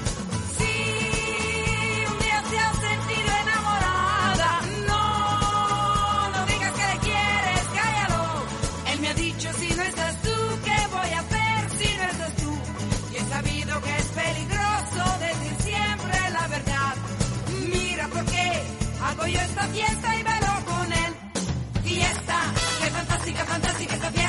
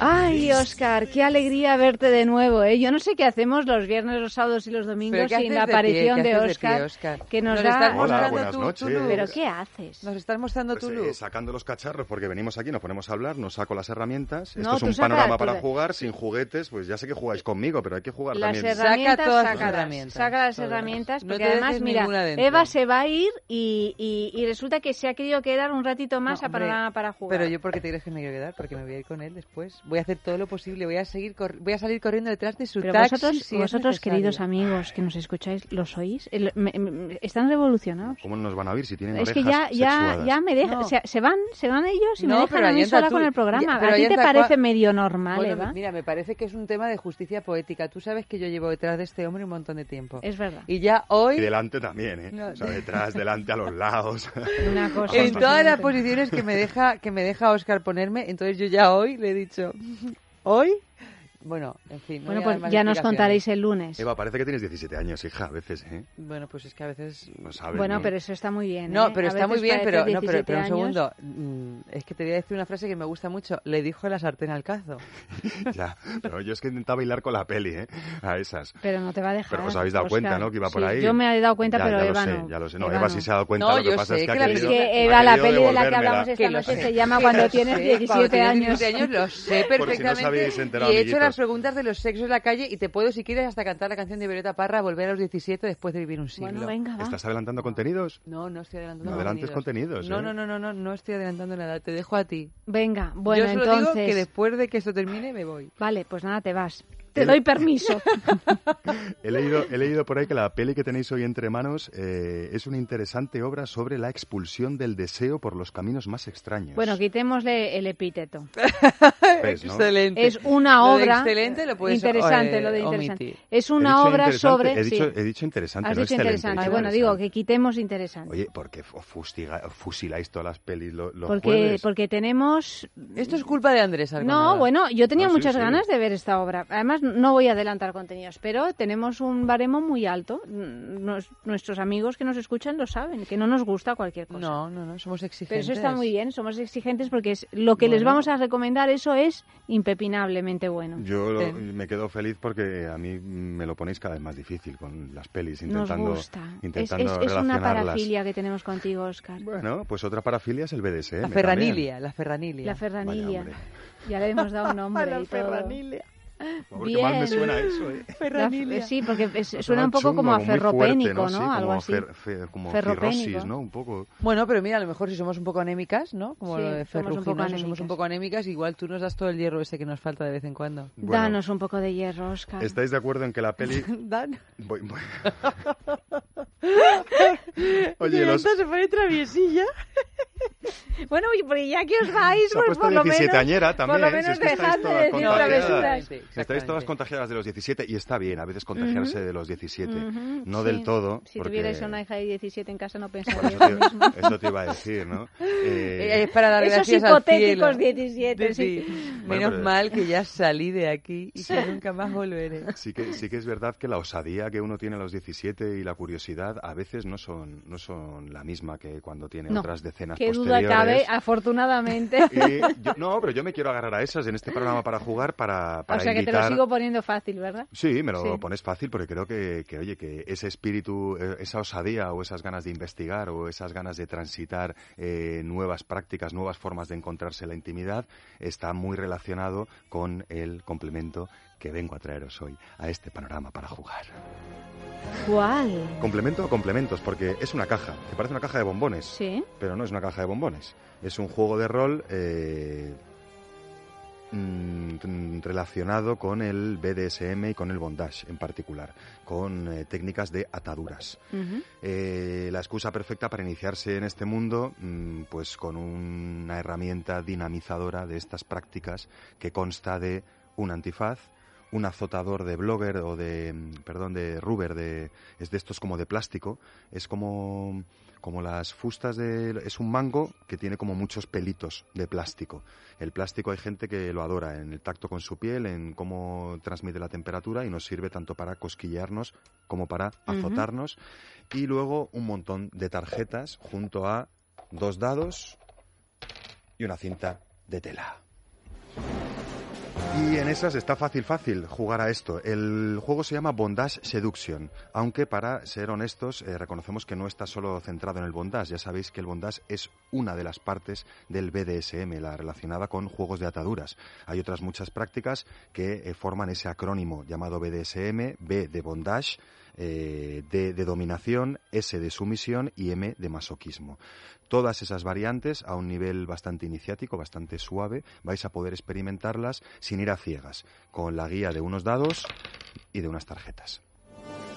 En este sentido, eh, las instrucciones son muy fáciles. Podemos jugar marcando las prácticas o las dinámicas o los rituales que nos indican las tarjetas al mandato del dado. Tenemos un dado de cada color y las tarjetas tienen cada una dos números. Si en el dado rojo me sale el 1 y en el negro me sale el 2, busco la tarjeta 1-2. Hago esas combinaciones. O bien podemos pasar de los dados y utilizar las tarjetas como eh, herramienta para la dinámica que termine en esta práctica que nosotros queramos. Podemos decidir que nos vamos a ganar las tarjetas de una u otra forma, podemos esconder las tarjetas y pedir que cada uno las busque de una determinada manera. En ese sentido, imaginación al poder. Lo único que nos recuerda el fabricante es que tengamos muy presente la tarjeta 65, que es la tarjeta, eh, la única tarjeta que se pone un poco más seria y menos divertida y nos habla de las palabras de seguridad para ella y de las palabras de seguridad para él en caso de que sea un encuentro hetero. Es justo decir que las palabras, la forma de escribir, las eh, recomendaciones y las bromas y los gags están diseñados para una pareja hetero. Eh, andamos esperando eh, algo parecido con parejas, Parejas de todas las inclinaciones, pero sí que es cierto que con, que con la cabeza muy, muy, muy rápida puedes aplicar las mismas prácticas que te está proponiendo en parejas de chicos, chicos o en parejas de chicas, chicas. Nos despedimos con una tirada. Por favor, ¿Queréis? sí. Así al tuntún. Un 4. ¿Pero qué es? ¿Un 4 o un 3 y un 1? Un tres y un Es un 1 y un 3. O sea que hay diferentes tipos de tarjeta, ¿no? Porque como veo que hay colores negros y colores rojos Sí. y los dados son negros y Sí, rojos. eh, es que te mm, puedes... eh, no, no, son, son las mismas, por, por un lado o por otro, pero es que tienen distintos idiomas. Ah, son vale. cuatro. Los viajes de Gulliver. ¿Quieres leer tú con tu voz sexy o te va a entrar la risa? Venga, No, tres no me uno. va Es que a veces cuando lo Solo, doy a leer... solo si me decís la palabra clave me va a entrar la risa, pero como no me lo vais a decir. Bueno, yo te digo mi palabra clave también. Va a ser semáforo, ¿vale? Por si acaso me quiero parar. ¿Mm? La tuya, la tuya es Irún. La tuya es nos quedamos sin tiempo. Nos quedamos sin tiempo. va. ¿Recuerdas la historia de un hombre llamado Gulliver que se despertó como gigante en una isla de gente diminuta con infinidad de cuerdas que lo sujetaban al suelo? Bien, pues esta noche tu amante es Gulliver, así que deberás atarlo a la cama a modo que no pueda mover ni brazos ni piernas. A diferencia del Gulliver del cuento, el tuyo deberá estar desnudo y la gente diminuta que circula por su cuerpo serán las yemas de tus dedos, tu lengua, tus labios. Disfruta de su cuerpo hasta que suplique que lo liberes o hasta que se deje llevar del todo y explote, lo primero que ocurra. Todo un plan, desde eh, luego. excusas para irnos guiando por el apasionante mundo de las ataduras, de los azotes, de la privación sensorial, siempre con las pautas que establezcamos entre nosotros, ¿no? Esto sí, esto no. Hay tarjetas que pueden estar más subiditas y en eso decimos que no los dos, nos reímos y pasamos a la siguiente. Eh, una excusa más, pues eso, para, para sentirnos a veces como chavales de 17 años, ¿no? Con esa osadía, con esa Y curiosidad. juguetear un poco. Exacto. Claro que sí. Bueno, pues eh, último día del programa de la semana. Os recordamos que tenemos concurso Amantis que podéis seguir participando hasta el domingo contestando a esta pregunta. Fácil, fácil, tan fácil como esta, espere que la encuentre, aquí está. ¿Existen juguetes anales diseñados para provocar orgasmos masculinos? Sí o no, contestad en redes sociales arroba es sexo radio o en el Facebook en ese sexo. Mm, el premio, pues varios de Amantis. Cuatro. Un aceite de masaje, desliz, menta y chocolate, aromático y delicioso al tacto, 20 monodosis de lubricante íntimo desliz, 10 a base de agua y 10 a base de silicona para llevarla a cualquier lado y no tener excusa para deslizarse como Dios manda, un kit Aquamar, que es un mini vibrador alargado con dos fundas de silicona multifunción y además una sábana impermeable para juegos húmedos de elegantísimo color negro. Todo a cambio de un sí o de un no, ¿vale la pena? Pues estos son los regalos. No dejéis de participar. Tenéis todo el fin de semana por delante. Muchísimas gracias, Oscar. Muchísimas Pásalo gracias. bien. Muchísimas gracias, Eva Guillamón. Ay, Pásalo yo lo bien. voy a pasar muy o bien pasarlo bien. Ala, que Dios os bendiga. Buenas noches y buen sexo.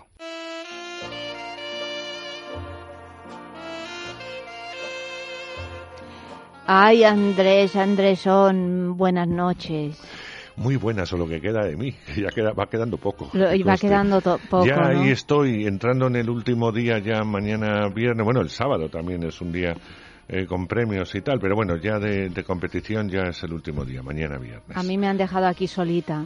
Sí, eh, Yo bueno, aquí sola en el estudio y tú en Málaga. sí, Dios en mío. La, en la habitación del hotel, vamos, en la soledad más Bueno, pero por lo menos puedes hacer el programa tirado en la cama, ¿no? Que es una Pues de mis no, no, fantasías eróticas mujer. favoritas, hacer este programa así entre las sábanas. Pues nada, esto tú pides un, un eh, RDSI y, Mm. y ya pues te tumbas. Pero es complicado, ya te digo, porque te veo como las cantantes eróticas con un con un micro, ¿no? Y, y cogiéndolo así, ristra en mano. Claro, no, tumbado. pero No, habría que cómodo, hacerlo con un inalámbrico, habría que hacerlo en plan Madonna.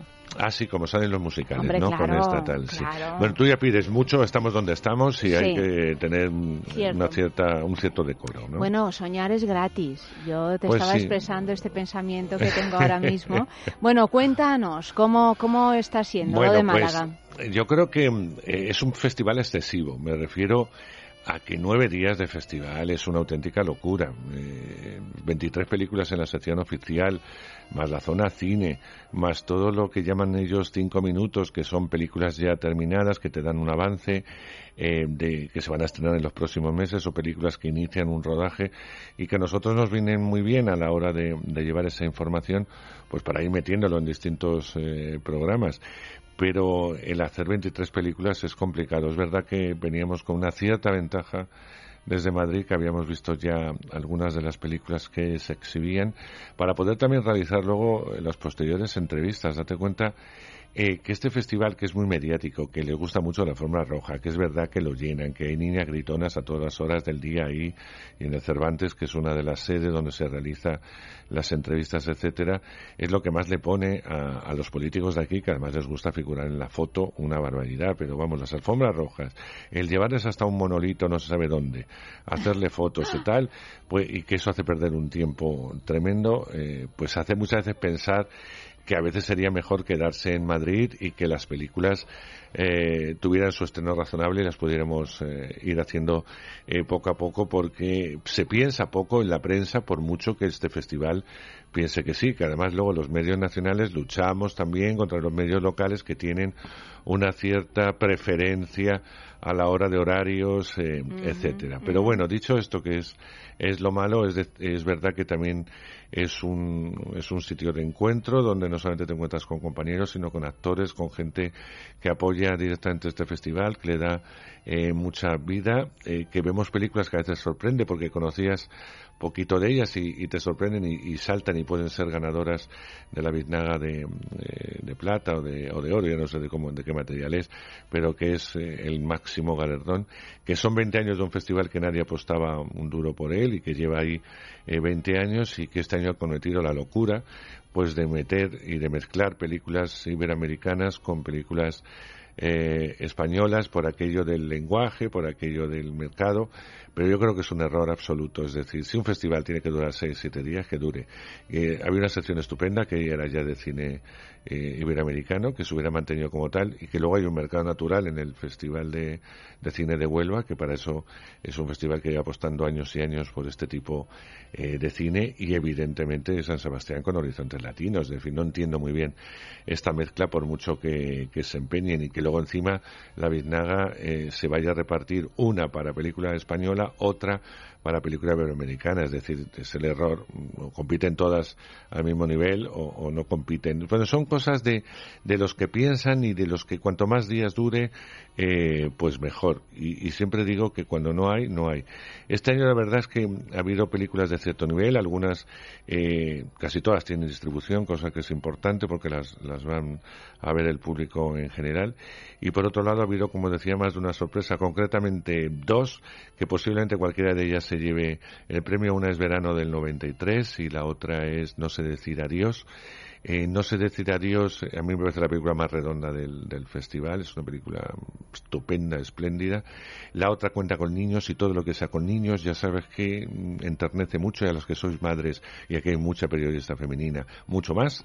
Y, y entonces eh, eso les puede, les puede y les arrebata y les lleva.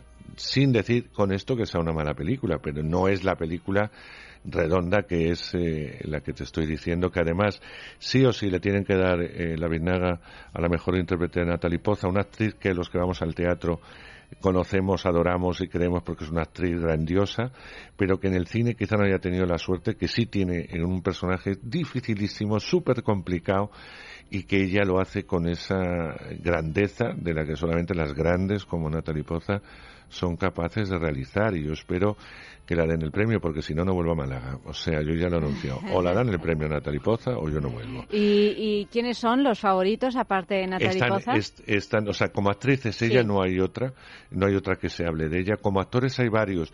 Por un lado puede estar Alén, eh, Alén García con eh, Plan de Fuga, con Javier Gutiérrez, que los dos eh, hacen papeles estupendos. Leonardo Sbaraglia, eh, aparte de ser homenajeado en este festival, participaba con dos películas, una al lado de Ricardo Darín, que se llama Nieve, Nieve Negra, y luego otra película que en principio hay que ver lo que va a pasar en Málaga con ella, pues si no se van en plataforma digital como va a ser Netflix.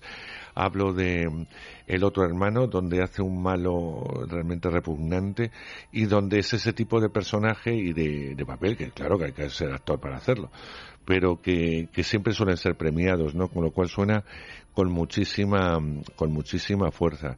Es verdad que puede haber sorpresas en cuanto a interpretación porque la película de Eduardo Casanova Nieve, eh, perdón, Pieles es una película en la que los actores arriesgan muchísimo. Nosotros cuando se estrene la trataremos en en el sexo porque bueno pues eh, porque tiene mucho de sexo.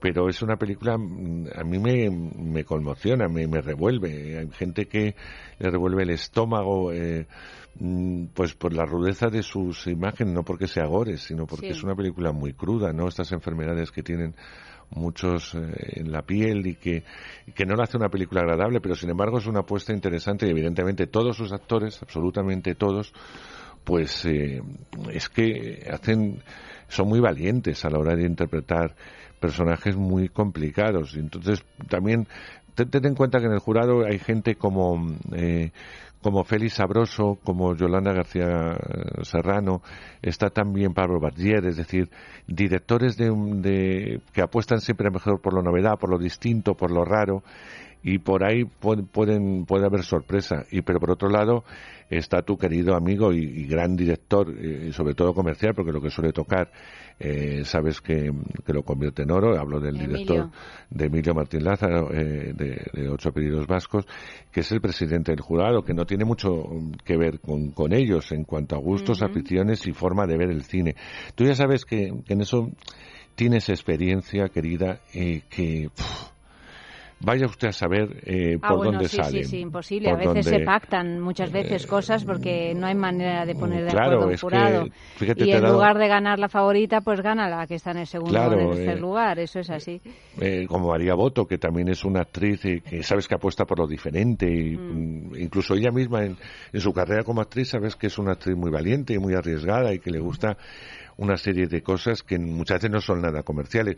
Con lo cual, claro, es un jurado muy ecléptico. Bueno, que no me parece mal, pero que no es un jurado muy unificado para saber por dónde va a ir los tiros. Es decir, en esta ocasión a mí me tienen todos muy despistados. Yo creo que el público va a premiar una peli que se llama Selfie, que es del hijo de José Luis García Sánchez y, eh, y que se llama se llama Víctor García León, de Rosa León, que también que es su madre, una de las grandes de, de la canción de autor.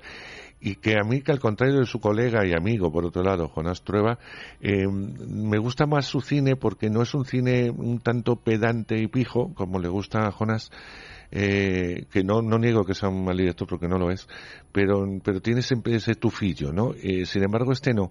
Y puede hablar de las mismas cosas de un hombre que le están filmando continuamente, de un pijo mm, del PP venido a menos, que, le, que va a tener un- un- una sucesión de hechos eh, desastrosos en, en su vida, en el que también va a entrar Podemos y Podemos, eh, vamos, un- una miembro de, de Podemos que más estiega y que se va a enamorar de este cretino pero que, que hace que se ría de- del PP, que se ría de Podemos, que se ría del mismo, de, de los pijos, de los progres, de todo el mundo, y que uno salga con una sonrisa y con la satisfacción de una apuesta por una película eh, muy bien hecha y nada pretenciosa porque sabe reírse de sí mismo. Y esta película yo creo que al público le, le gusta, le, le gusta y puede ser, puede ser eh, que sea el premio del público. De todas maneras, el Festival de Málaga eh, tú lo sabes porque lo has leído y porque sigues un poco, es un festival que no puede dar muchos premios a una sola peli, así que suele estar muy, muy, muy repartido, Mm, ¿no? Bueno, eso está bien. Ahí está. Lo que sí me he enterado aquí, que no me lo habías contado tú, que deberías habérmelo contado,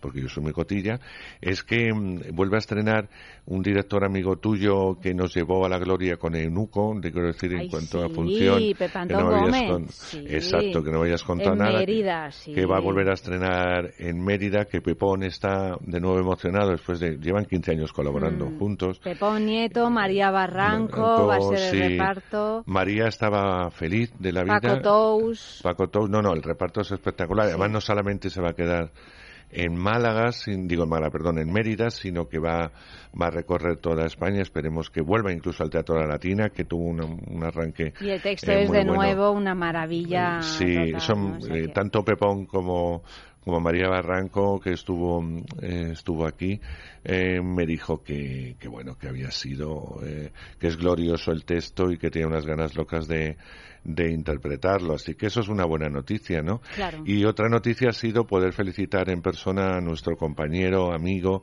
que además está con nosotros en el sexo a nuestro compañero Fran Frana, ¿no? Fran Arraez ha Sí. presentado ya su película. la ha presentado ya y además al lado de Mónica, también muy querida por todos nosotros y que no solamente actúa Mónica como pro- Regueiro, sí. Regueiro, no solamente actúa como actriz, sino que también ha sido productora y como actriz está estupenda. Tú no has tenido la oportunidad de verla. Yo Todavía no, he participado en el crowdfunding porque es un proyecto sacado adelante a través de crowdfunding, pero no lo he tiempo, visto todavía. sí.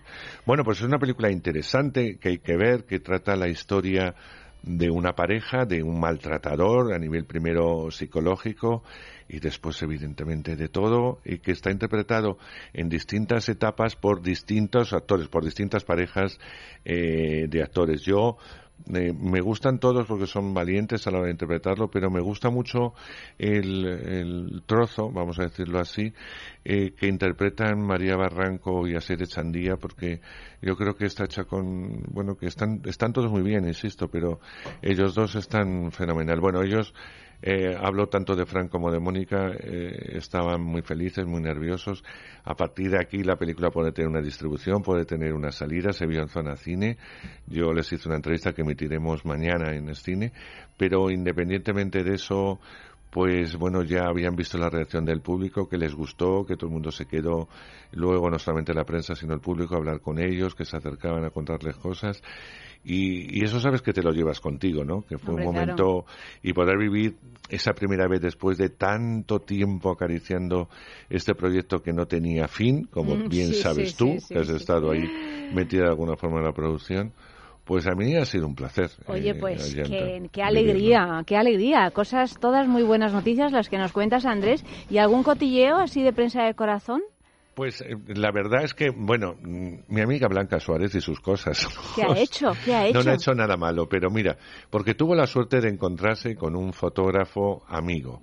Pero, vamos a ver, mm, eh, Blanca lleva muy, bueno, está estupenda, eh, ha hecho una alfombra roja como siempre extraordinaria, en las entrevistas ha estado muy amable con toda la prensa, eh, es consciente de que luego hablaremos del bar, que fue la película de inauguración y que se estrena esta semana, y cuando nos toque hablar de cine, eh, me refiero de estrenos, está magnífica, lo he dicho, y están todos muy bien, pero especialmente Blanca hay que darle un punto y aparte. Bueno, Blanca, si tiene una cosa, siempre es que con su vida privada es muy cerrada, no le gusta nada hablar de ello, aunque tenga un novio formal, no le gusta hacerse fotos ni foto con ningún lado con el novio, o sea, todo esto, bueno, pues es respetable o no, pero esto es así. Entonces ella, yo coincidí con ella en el AVE, en el AVE de, de venir en un, en un AVE infernal a llanta con una hora y pico de retraso. Ah. Eh, tuvieron que separar los trenes, eh, no salíamos nunca, bueno, en fin, estos rollos, pero sí da tiempo para hablar de muchas cosas. Bueno, Para hacer amigos. Exacto. A lo que voy, ella venía con sus padres, eh, estuvimos hablando un buen rato y tal, y con parte del equipo, con Alex, con su mujer Carolina, en fin, con un montón de, de- de gente. El caso es que eh, luego aquí ella se ha encontrado con, con el último novio, con el que ya lleva yo creo que un año, ¿no? Saliendo y tal, también un actor. Y bueno, pues oficialmente no, no se han hecho ningún tipo de foto. Y curiosamente en la alfombra roja estuvieron su anterior novia, que también es actriz, ella y él. O sea, estas cosas de, del este, del De esa cosa tan endogámica. De sí, tan Sí. endogámica de los actores. Bueno, el caso es que ella pues eh, ha salido a la calle de paseo y como cualquier muchacha del lugar pues eh, iba abrazada a su novio y dándose besitos por la calle. Claro, esto le pilló un fotógrafo amigo, porque si le pilla un fotógrafo que no es amigo, son fotos que no te quiero decir que se venden. Es decir, hubiera sido la foto del festival, dándose besitos por ahí. Son cosas de ella que a veces no es consciente, y yo creo que ahí está la juventud de ella, que, bueno, es quien es y que eso es una foto. Entonces guardas por un lado tu privacidad y por otro lado no te das cuenta que esa privacidad se rompe desgraciadamente en una calle, ¿no? Y Bueno, digo es que- que es muy difícil que- vivir también con ese... ya, querida, pero ¿qué te voy a contar a ti, que estás muy unida a gente muy importante del mundo del espectáculo, en cualquier desliz? Eh, Sí, sí, sí, o sea, y es que además antes había un fotógrafo, y en este caso fue un fotógrafo, pero es que ahora son fotógrafos todos los que llevan un móvil. Claro, claro, Entonces, claro. Ese es, y, y encima se de por medio, ya ni te cuento. Mm, Mm, Con lo cual, ojo, querida Blanca, porque estas cosas eh, te pueden pasar factura. Sobre todo si quieres guardar, no tienes nada que esconder, pero si quieres guardar un poco tu privacidad para ti, mm, pues que, bueno, esto ha sido uno de los cotidios. Y luego ya en las fiestas que la gente desparrama. Eso sí. Eh, mira, una de esas fiestas ha traído, que yo no lo sabía, pero me lo dijo en la entrevista Alen Hernández, es un actor catalán magnífico, eh, mm, pues eh, una, una de sus interpretaciones, tanto teatro como en cine, ha sido El Rey Tuerto, para que lo pongamos, o Palmeras en la. Nieve, eh, que es un actor fundamentalmente teatral, pues yo no sabía que cantaba y bailaba. Pues no veas cómo canta y cómo baila. Eh, eso os habéis enterado en las fiestas, claro. Eh, claro, sí, porque en, en esto pues él se marcó por... Yo, yo no voy a las fiestas, pero me lo contaron, ya sabes que yo no voy nunca. Mm. Pero me contaron como al son de mm, Fiebre del Sábado Noche, pues eh, no tiene nada que envidiar a John Travolta, imaginar, pero en plan bien. Qué No, yo no sabía que cantaba, porque hablando con Javier y con él, pues me decían, digo, bueno, ya eh, hacemos ya thriller sin ningún tipo de complejos y lo hacemos muy bien, comedia, etcétera. Y entonces Javier Gutiérrez dijo, bueno, nos falta un La La Land. Digo, sí, claro, pero hay que contar ya con actores cantantes, con tal. Y, dice, bueno, pero mira, ahí tienes a Inma Cuesta que canta fenomenal, Adrián Lastra. Y entonces Alan me dijo, y yo que canto muy bien. Digo, ¿tú cantas? Dice, sí, sí, canto estupendo, de verdad. Y también me defiendo bailando. Bueno, pues tiene colgado en Instagram con su guitarra cantando alguna canción, que eso lo ha hecho público, y veréis que canta muy bien. O sea, que el chico, que aparte que tiene fama de como de actor duro, ¿no? Por, por su físico, pues también tiene su alma tierna. De todas maneras, recordamos, ya que el presidente del festival eh, hizo una película como el otro lado de, de la cama, en la que los actores también cantaban y bailaban, que nosotros también sabemos hacer la la Land. Es todo ponernos. Bueno, Es sí. todo A, ponernos. a ver si es verdad, a ver si es verdad, Andrés. Es todo ponernos y mira el dineral que dio el que otro yo lado soy de la cama. una, una que precisamente salió admiradora de absoluta de La La Land y no me parece tan fácil alcanzar esas, eh, esas cotas tan altas. Bueno, pero podemos hacer otro La La Land también Sí, más, sí. más ibérico. Más casero, ¿no? Más. Bueno, Cogemos a, a gente que aquí canta y baila, que lo hacen bien y ala, nos lanzamos.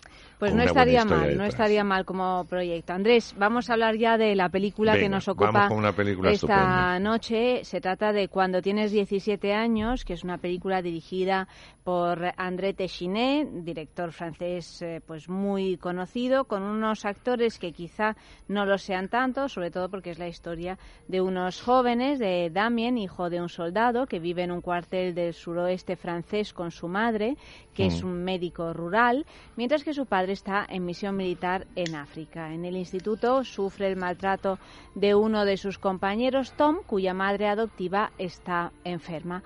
La repulsión y la violencia que muestran el uno hacia el otro se está volviendo problemática y pese a ello la madre de Damien decide acoger a Tom bajo su techo. Es en realidad pues una película sobre el descubrimiento de la propia sexualidad de estos dos adolescentes. Escuchamos un momento. Dime una cosa. ¿Por qué me pusiste la zancadilla en clase? ¿Qué más da? Déjalo. Quiero conocer la razón. La razón no la sé. Eras pretencioso. Además, no parabas de mirarme. Ahora tampoco paro. ya me he acostumbrado. Como a tu pendiente. ¿No te gusta mi pendiente? Intento estudiar. ¿Puedes dejarme?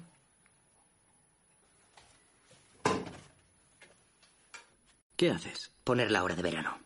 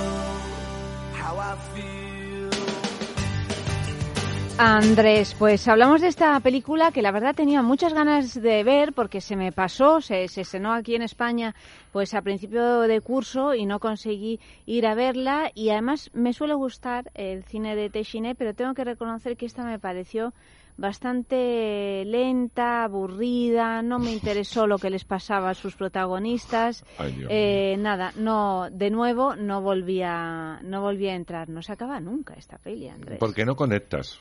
No, no, claro que no conecto. No ya, ya sé sí. que no, ya sé que no conecto, pero no. Es no que ya sabes que el cine de Tessine eh, es muy especial y Mm. le pasa siempre, incluso a su película más popular, me refiero... a mí- los eh, juncos salvajes, a mí esa me gustó mucho esa Claro, película. eh, pero incluso esa, eh, hubo parte de la crítica que la alabó, ya sabes que la puso por las nubes, que le hizo mundialmente conocido, etcétera, etcétera, pero hubo una gran parte que calificó lo mismo que tú estás calificando a cuando o tenías 17 años, eh, de lo mismo, ¿no? De una cierta lentitud, de una cierta tediosidad, etcétera.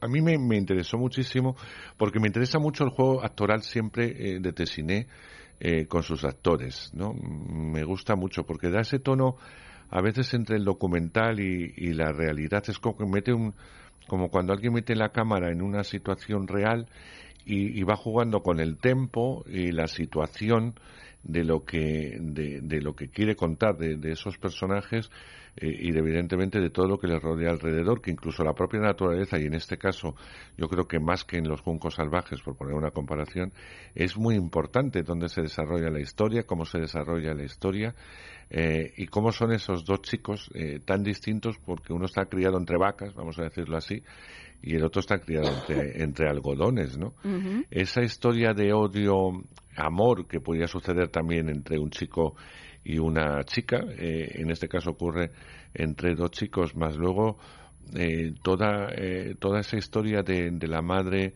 de- del chico, vamos, la, historia La de, doctora. de- de la doctora y de- del hijo, ¿no? Pero toda la historia de la doctora a mí me parece una historia que hubiera podido tener incluso un mayor eh, desarrollo, que podría haber contado solamente la historia de esta mujer y de la pérdida tan importante que sufre sin desvelar demasiado de todo de todo lo que echa de menos incluido y fundamentalmente el sexo no que lo que lo echa de menos y que sueña con él y no sueña con otro sueña con su propio marido no que es una cosa que a mí me parece muy tierna y y me parece estupenda. Cuando normalmente los sueños eróticos se suelen tener con otras personas que con los que no te digan eh, sentimentalmente o, Sí, o sí, tienes sí, una relación de unidad.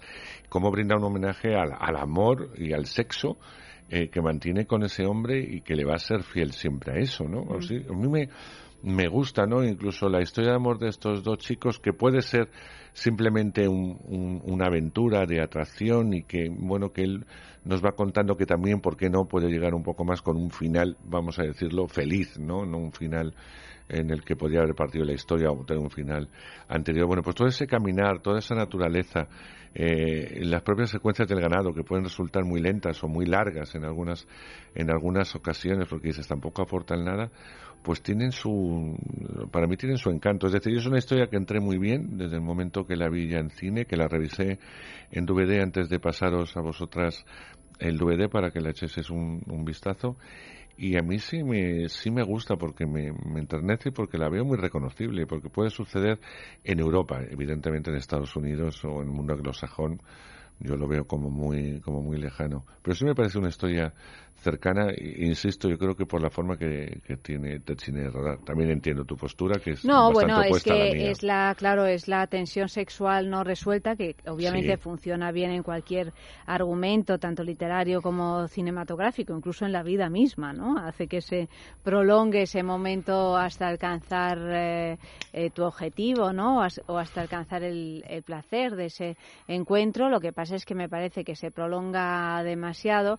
Por otra parte, me parece previsible porque una vez que pues ya se ha descubierto este amor y odio, como bien decías, entre los dos muchachos, pues ya uno puede pensar que, bueno, pues eh, antes o después, en este caso después, demasiado después, llega el, el momento y, y bueno, digamos que a mí no me, no me ha no me ha emocionado tanto esta historia, que es una historia de amor en realidad, es una historia de amor entre los dos muchachos y también entre efectivamente entre la madre eh, doctora y el y el padre, ¿no? Que está destinado a, a- a África en una misión pues peligrosa, ¿no?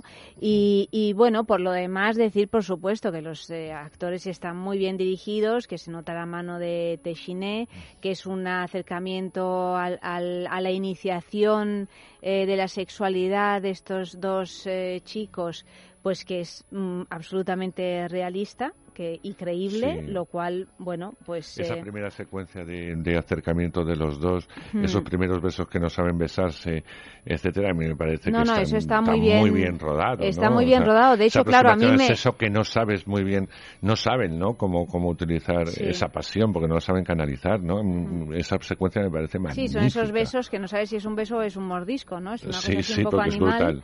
¿no? Sí, sí. Y, y que, bueno, como la vida misma. De hecho, me interesa mucho más la primera parte, o sea, todo el planteamiento me interesa Mm. más que luego ya El desarrollo. el desarrollo, ¿no? Y el desenlace que, como digo, me pareció previsible. Dicho esto, imagino que pueda interesar a, a una a, a muchísima gente, o sea que no es una crítica negativa como, he- como ha sucedido en otras ocasiones, ¿no? Y vamos con un sexo en la calle. Hemos preguntado qué es lo mejor de los 17 años, Andrés.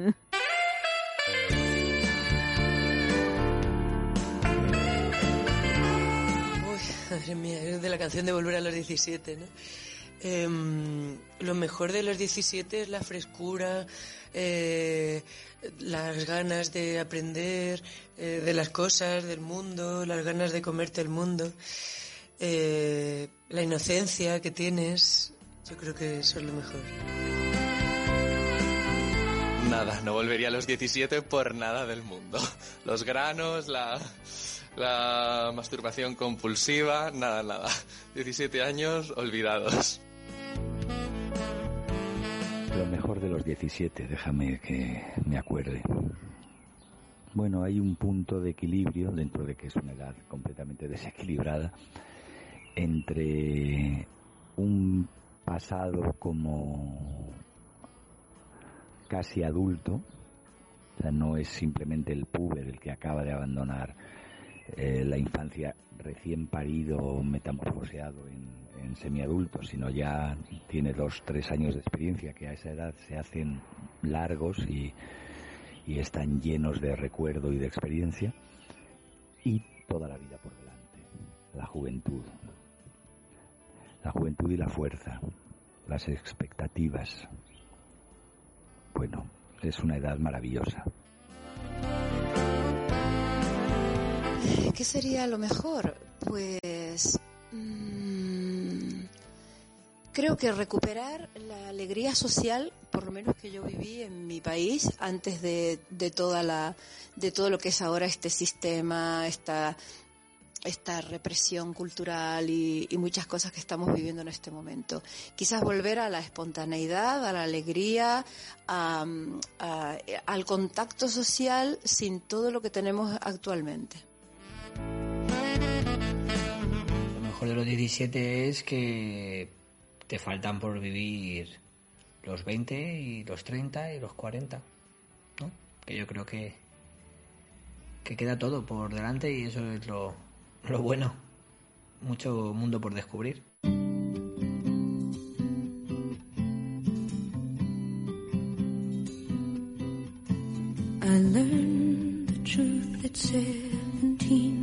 That love was meant for beauty queens and high school girls with clear skin smiles who married young and then retired. The Valentines I never knew, the Friday night charades of youth were spent on one more beautiful. At seventeen, I learned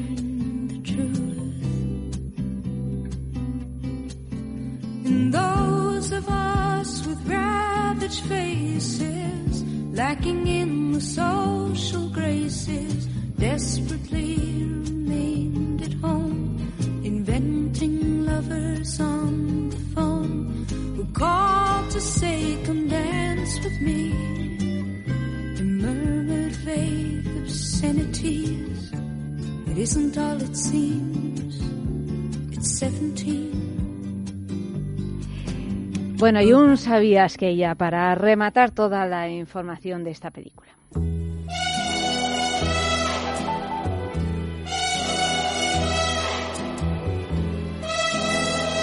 Jugando de un modo muy sabio, tanto con la ambigüedad, el sueño de la madre, la tardía presentación del padre del chico de la granja, como con el retraso en la concreción de los subtextos principales, que tardan casi una hora en hacerse visibles del todo, Téchiné ha compuesto una interesante obra sobre la expulsión del deseo por los caminos más extraños, una película inequívocamente suya. Dependiendo de, de la generación cinéfila a que pertenezca el espectador, pesará más el hecho de que tras la cámara se haya el director de los juncos salvajes, pero no obstante son tanto los rasgos que la vital, detallista y al tiempo sutil cuando tienes 17 años comparte con sus respectivas obras que resulta obvio el beneficio mutuo que André Tessine y su co-guionista han obtenido de esta colaboración. Esta película es un minucioso tapiz sobre el autodescubrimiento adolescente marcado por la finura expositiva, tanto en letra como en imagen.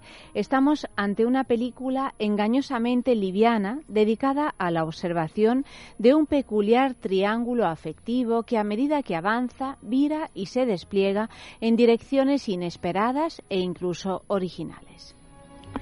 La sensualidad a hurtadillas que recorre la filmografía de Tessiné se suma a la sensibilidad de la guionista para hacer de cuando tienes 17 años un cuadro sutil y vitalista de esta edad de locos en la que no sabemos qué hacemos y sin embargo aprendemos en unos meses más de lo que aprendemos a veces en el resto de nuestra vida.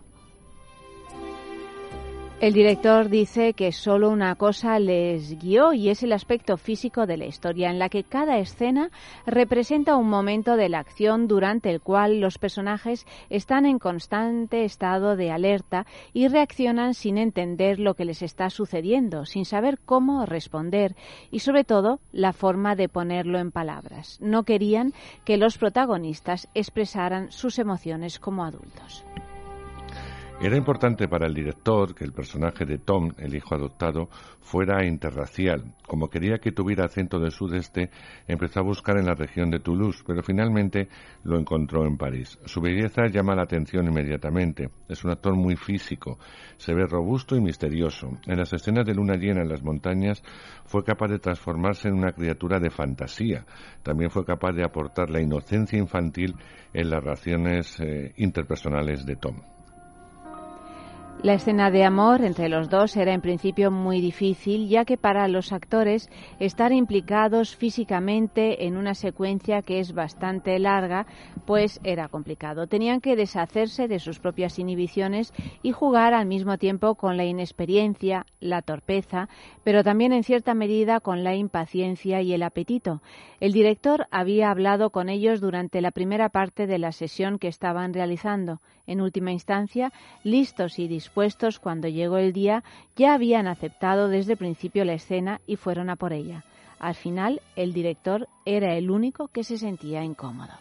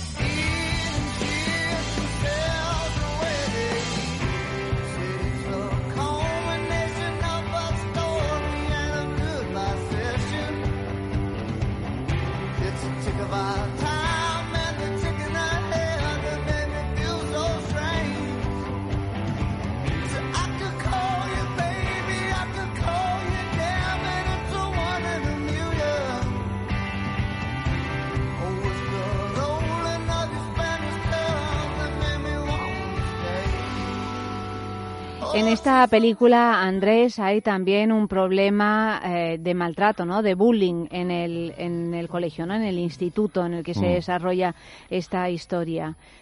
Sí, a mí me...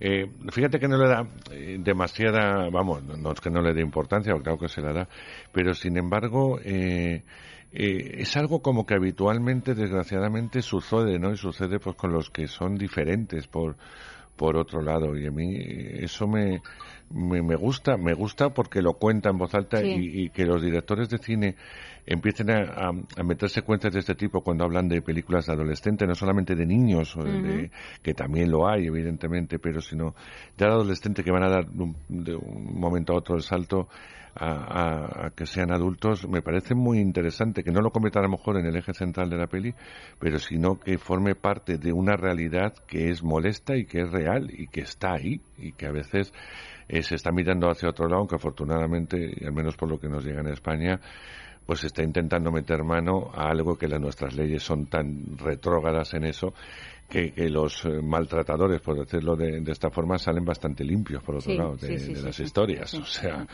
que Bueno, eso es y- lamentable, y, ¿no? muchas veces también hay una connivencia, tanto por parte de los alumnos, de los padres, de los de la dirección del colegio. Sí, bueno, los colegios es demencial. O sea, Es siempre todo un poco complicado y yo creo que se está tomando cada vez más conciencia que esta no puede ser de ningún modo la, la actitud. Claro, y en pero- ese en ese sentido, en el sexo en la calle mm, hemos preguntado qué Mm. responsabilidad tienen los que ven y callan, porque no está solo el maltratador, sino está todo el Todos los que entorno callan, que sí. no dice nada, ¿no?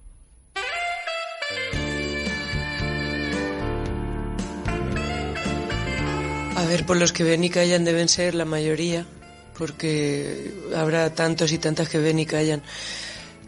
Pues, pues nada, es algo muy feo, pero claro, también se sentirán impotentes ante, ante lo que está sucediendo. Eh, sí que podrían decirlo a, a los profesores, seguramente también por los matones de ese momento matonas, pues le- les amenazarían, ¿no? Le dirían chivato, no sé qué, y le acabarían pegando. Entonces seguramente se callan por miedo también a, que les acaben pegando a ellos. Pues es que yo creo que muchas veces no ven, o sea, para, para la persona que está siendo acosada parece obvio toda su situación, pero a veces la gente que le rodea, como la persona acosada no lo, puede, no lo dice claramente porque se siente mal, no se dan cuenta de, de lo que ocurre. Entonces creo que la responsabilidad es simple- simplemente de aprender a mirar, porque creo que si callan es porque no ven. En el bullying y en todo tipo de abuso hay, hay gran responsabilidad de los que callan y otorgan. Bueno, la cobardía es el quizá el rasgo fundamental de los hombres y las mujeres como, como animales gregarios que somos. Por el miedo se nos manipula y, y los malos salen ganando con ello. Creo que eh, aquí hay un- una hipocresía social terrible, terrible, porque el acoso escolar, la pederastia, el abuso del menor es, eh, es como el abuso de la mujer, esto es histórico. Eh, y eso es lo que a mí me asombra, que sabiendo que esto existe, como existe la violencia sobre la mujer, recién ahora se, vuelvo a la imagen de rasgarse las vestiduras y decir, hoy los niños y sacar los programas y movilizar dineros para algo que, que va en el fondo del ser humano y en el fondo de la educación. Yo creo que en realidad es un problema tan gordo, tan gordo, tan gordo, que nadie quiere asumir, es como una patata caliente, nadie quiere asumir que se está educando en una sociedad absolutamente violenta y donde los, las personas que son eh, que están más indefensas, que no pueden eh, defenderse ni luchar por sí mismas, están siendo totalmente atropelladas. Y ya no solamente en la violencia física, en la violencia emocional. La temperatura solo sube y sube. Cuando estás conmigo me quiero morir. Tiene la cabeza metida en las nubes. Y le pide por favor quédate aquí. Con 17 años tan enamorada. ¿Cómo imaginar que un día vendría así? Cada noche lo consulta con su almohada. Nunca tuvo tantas ganas de vivir. Hoy soy feliz por ti, por ti. Gracias a ti soy más feliz. Hoy soy feliz por ti, por ti. Gracias a ti, feliz. Y dejando ya atrás cuando tienes 17 años la película de Téchiné de la que hemos hablado hoy, pues voy al tema del mensaje. Podéis participar en nuestro concurso, concu- concurso perdón, del balneario de la Ermida, pues en nuestras redes sociales, en el Facebook, en Es Sexo o en el Twitter, arroba Es Sexo Radio con el hashtag al balneario. El tema de hoy, estudias o trabajas. Y bueno, so- sois varios los que habéis participado. Melquiades escribe, ¿estudias o trabajas? No lo sé, pero nunca descanso. Y Vicenta, ¿estudias o trabajas? Soy ama de casa. Ana María, ninguna de las dos. Rachel, ¿estudias o trabajas? Pues lo que haga falta. Te puede estudiar cada uno de tus poros o trabajar la parte del cuerpo que necesites, lo que tú prefieras. Y Víctor, ¿te estudio las partes nobles, bella dama, o te trabajo lo que tú quieras, belleza? Cani, primero de estudio y después, no, perdón, primero te estudio y después te hago todos los trabajitos que precises. Anda, anda. Eugenio, ¿estudias o trabajas? Mejor ámame y no digas nada. Susana, ¿estudias o trabajas? Ahora mismo nada, solo quiero conocerte. Mar, ¿estudias o trabajas? Bésame y calla. Carlos, Juan Carlos, ¿estudias o trabajas? Lo que tú quieras. Y, y Luciano simplemente dice, ¿y eso qué es? Me imagino lo de estudiar o trabajar, ¿no? Debe de ser uno de esos que se llaman ninis, que me hace mucha mucha gracia, Andrés, que ni estudian ni, trabajan, ¿no? Hay tantos en nuestras vidas. ¿Verdad? Demasiados, en fin. Bueno, vamos con la agenda sexual y luego ya con algunos de los estrenos más así relevantes de la semana.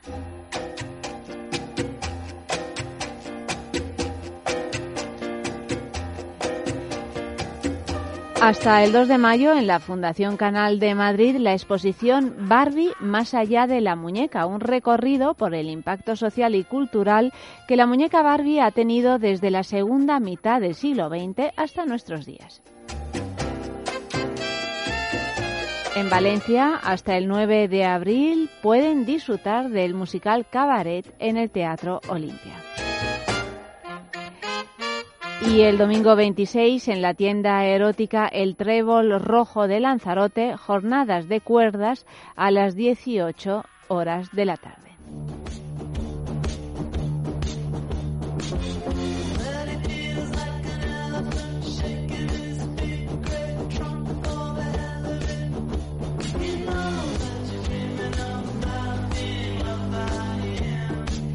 Bueno, Andrés, cuéntanos un poquito. Te, ¿qué, te qué- cuento antes, pero antes de los estrenos me gustaría mm, recomendarte algo porque a mí me da un morbo tremendo A esto ver, dentro de la gente. Mira, a partir del 30 de marzo y en los bajos del Teatro Nuevo Apolo de Madrid, eh, ya sabemos cuál es el teatro grande, bueno, pues abajo, en el- los bajos, se va a estrenar el Clandestine Show Club.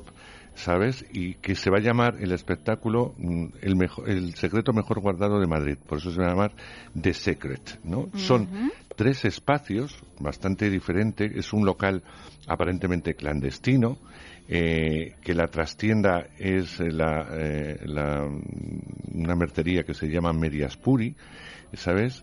Que da acceso a esta sorprendente propuesta y que cada viernes y sábado por la noche, casi en, en la hora golfa, alrededor de, De las 12, ¿no? sí, nos vamos a encontrar con un club con tres, eh, con tres salas. Una que es la sala central con espectáculos en vivo, eh, está dedicada a la música electrónica y al rock and roll, y la sala es el corazón eh, de The Secret, ¿no? Porque es donde además se sucederán eh, distintas performances en vivo enlazadas por un hilo argumental y el descenso a los infiernos Uy, uy, uy. de, de Dante que transcurre entre la virtud y el vicio y visitando los siete pecados capitales. O sea, ya eso en la sala central. Pero luego te puedes ir a otra en donde va a sonar mucho soul y mucho funky y luego otra en la que va a estar eh, pues lo que se llama música de los 80, ¿no? Donde también van a ocurrir distintas historias. Y en vez de entradas se van a decir llaves. Con lo cual es muy, no me digas que no da morbo, es, muy- Bueno, es muy totalmente, curioso. totalmente. Tendremos que ir allí para cotillear, Sí, sí. para saber qué pasa en esos están- antros. Están disponibles las entradas en, en el mostrador de Medias Puri, es que es fantástico. O sea, a veces la gente tiene una imaginación. Son los mismos creadores de, eh, los que están organizando todo esto, los productores y creadores de The Hall, que es un espectáculo que no solamente sí. ha vivido en Madrid momentos gloriosos, sino en toda España, porque sabes que están en gira con, con los dos primeros, y aunque en Madrid eh, estamos viendo ya el tercero, que el otro día iba y tú fuisteis a disfrutar Sí, de la sí, sí, sí, discoteca, sí, fantástico. de esa discoteca en estupenda. el Teatro. Calderón, sí, sí. Eh, sí, sí. sí. Bueno, pues dicha esta noticia que me parece curiosa y que ya hablarás tú en tu programa largo y tendido, imagino, pues vamos con el cine. Yo decía que el Festival de Málaga se inauguraba con una película, con la última película eh, de Alex de la Iglesia, habló del bar, y es una película impactante. A mí me, me cuesta ya muchísimo eh, juzgar a Alex de la Iglesia. Eh, ¿El por qué? Pues porque a mí es un director que me sigue gustando mucho, aunque haya cosas que no me gusten de él y que me irritan y que me sacan de quicio, pero sin embargo eh, yo llevo muy bien sus películas y, y las recibo casi como un acontecimiento. Aquí curiosamente eh, luego se ha proyectado cuatro veces más con- a sala llena completamente, hay como mucha expectación por ver el bar y además eh, venía gente de fuera, gente de Valencia, como, como los groupies, como si fueran a ver a los Rolling, Sí, sí, pues sí. venían a ver el bar.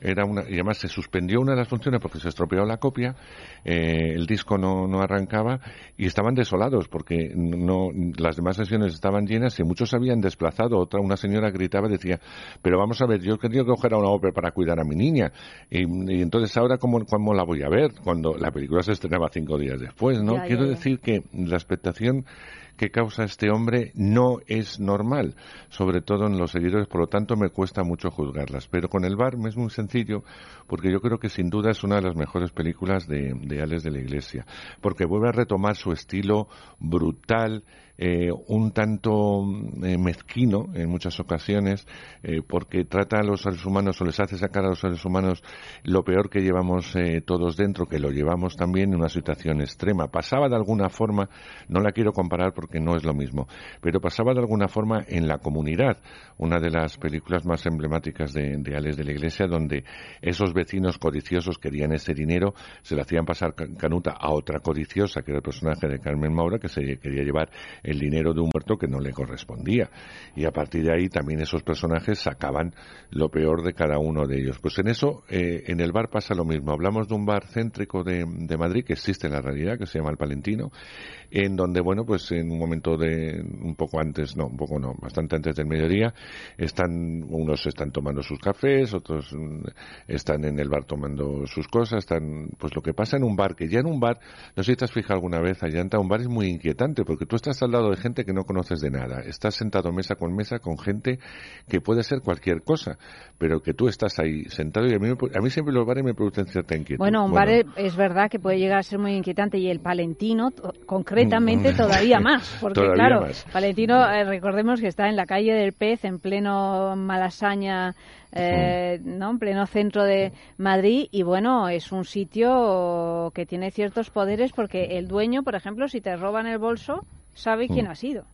Sí, sí, es una cosa Si te roban el bolso por malasaña, me refiero. Ya o sea no- que, que no bueno, que ahí es donde se corta el bacalao, en el Palentino. Claro, pero eh, lo- por eso yo creo que lo quería enfocar ahí, pero que sabes que es un bar siempre es inquietante. Bueno, el caso es que están tomando algo. eh, una de las últimas clientes en entrar es el personaje de Blanca Suárez, que está buscando una cita amorosa, no se le está acabando la batería del móvil, necesita ah, necesita hablar, nadie tiene cargadores, ella pide un café y en ese momento uno de los eh, de los que están en el bar eh, sale a la calle y es tiroteado, o sea, le, le matan delante de todos ellos. Ellos están horrorizados, pero no pueden salir porque si salen les van a disparar, van a morir.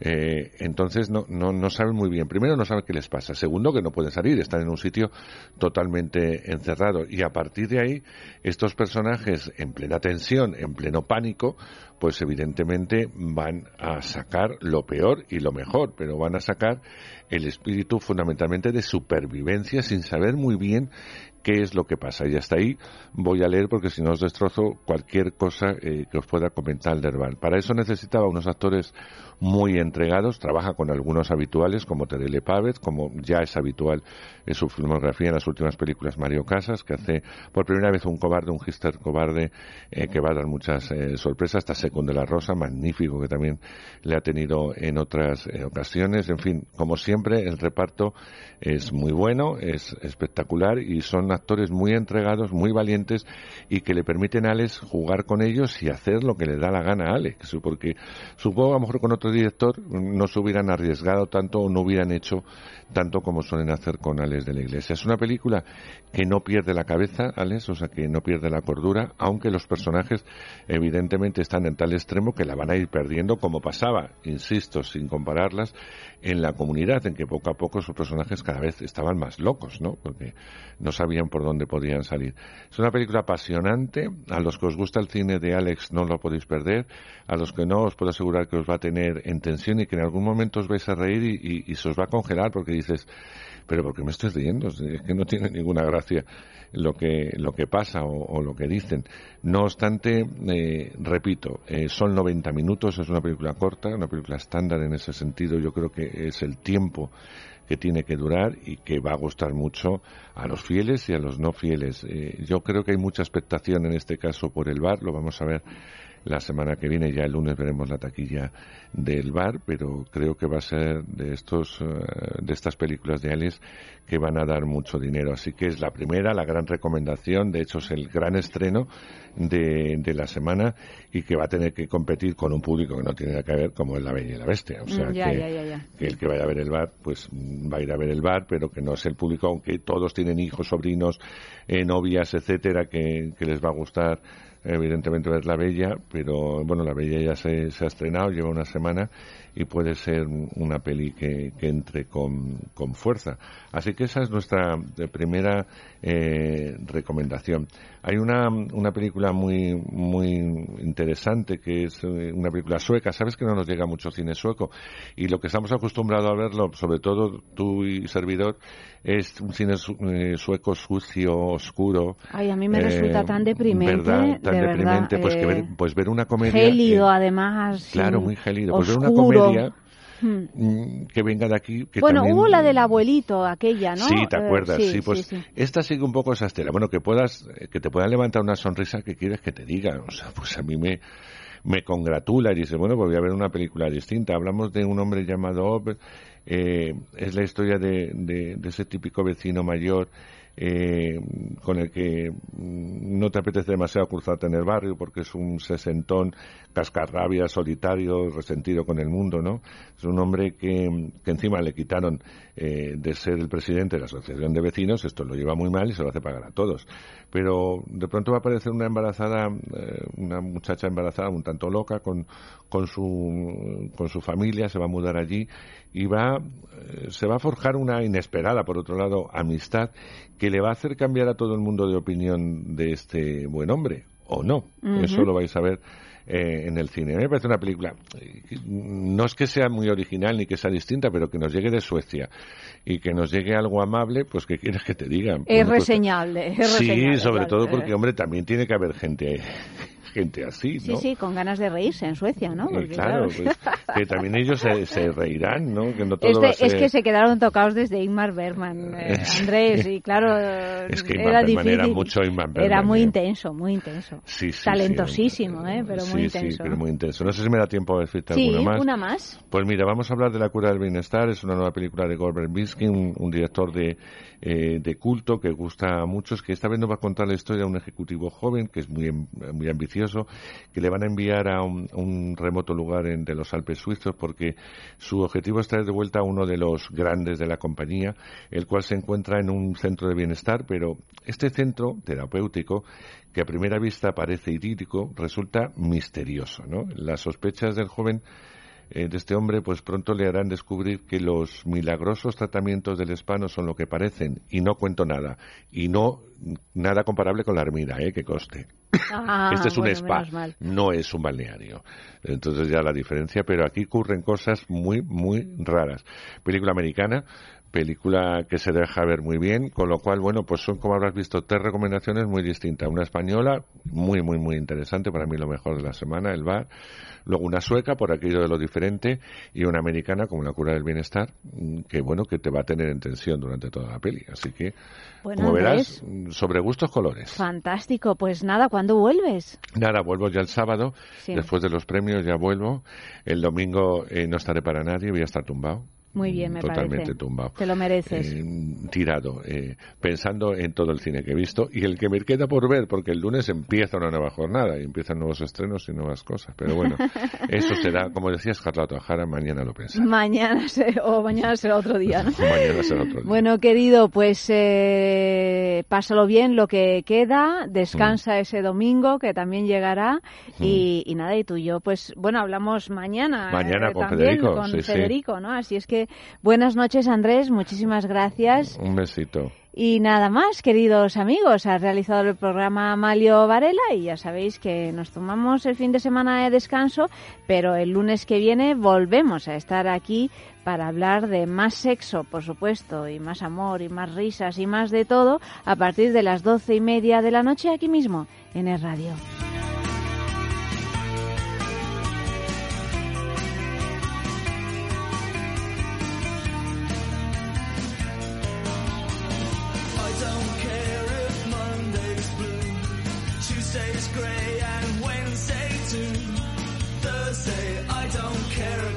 You. It's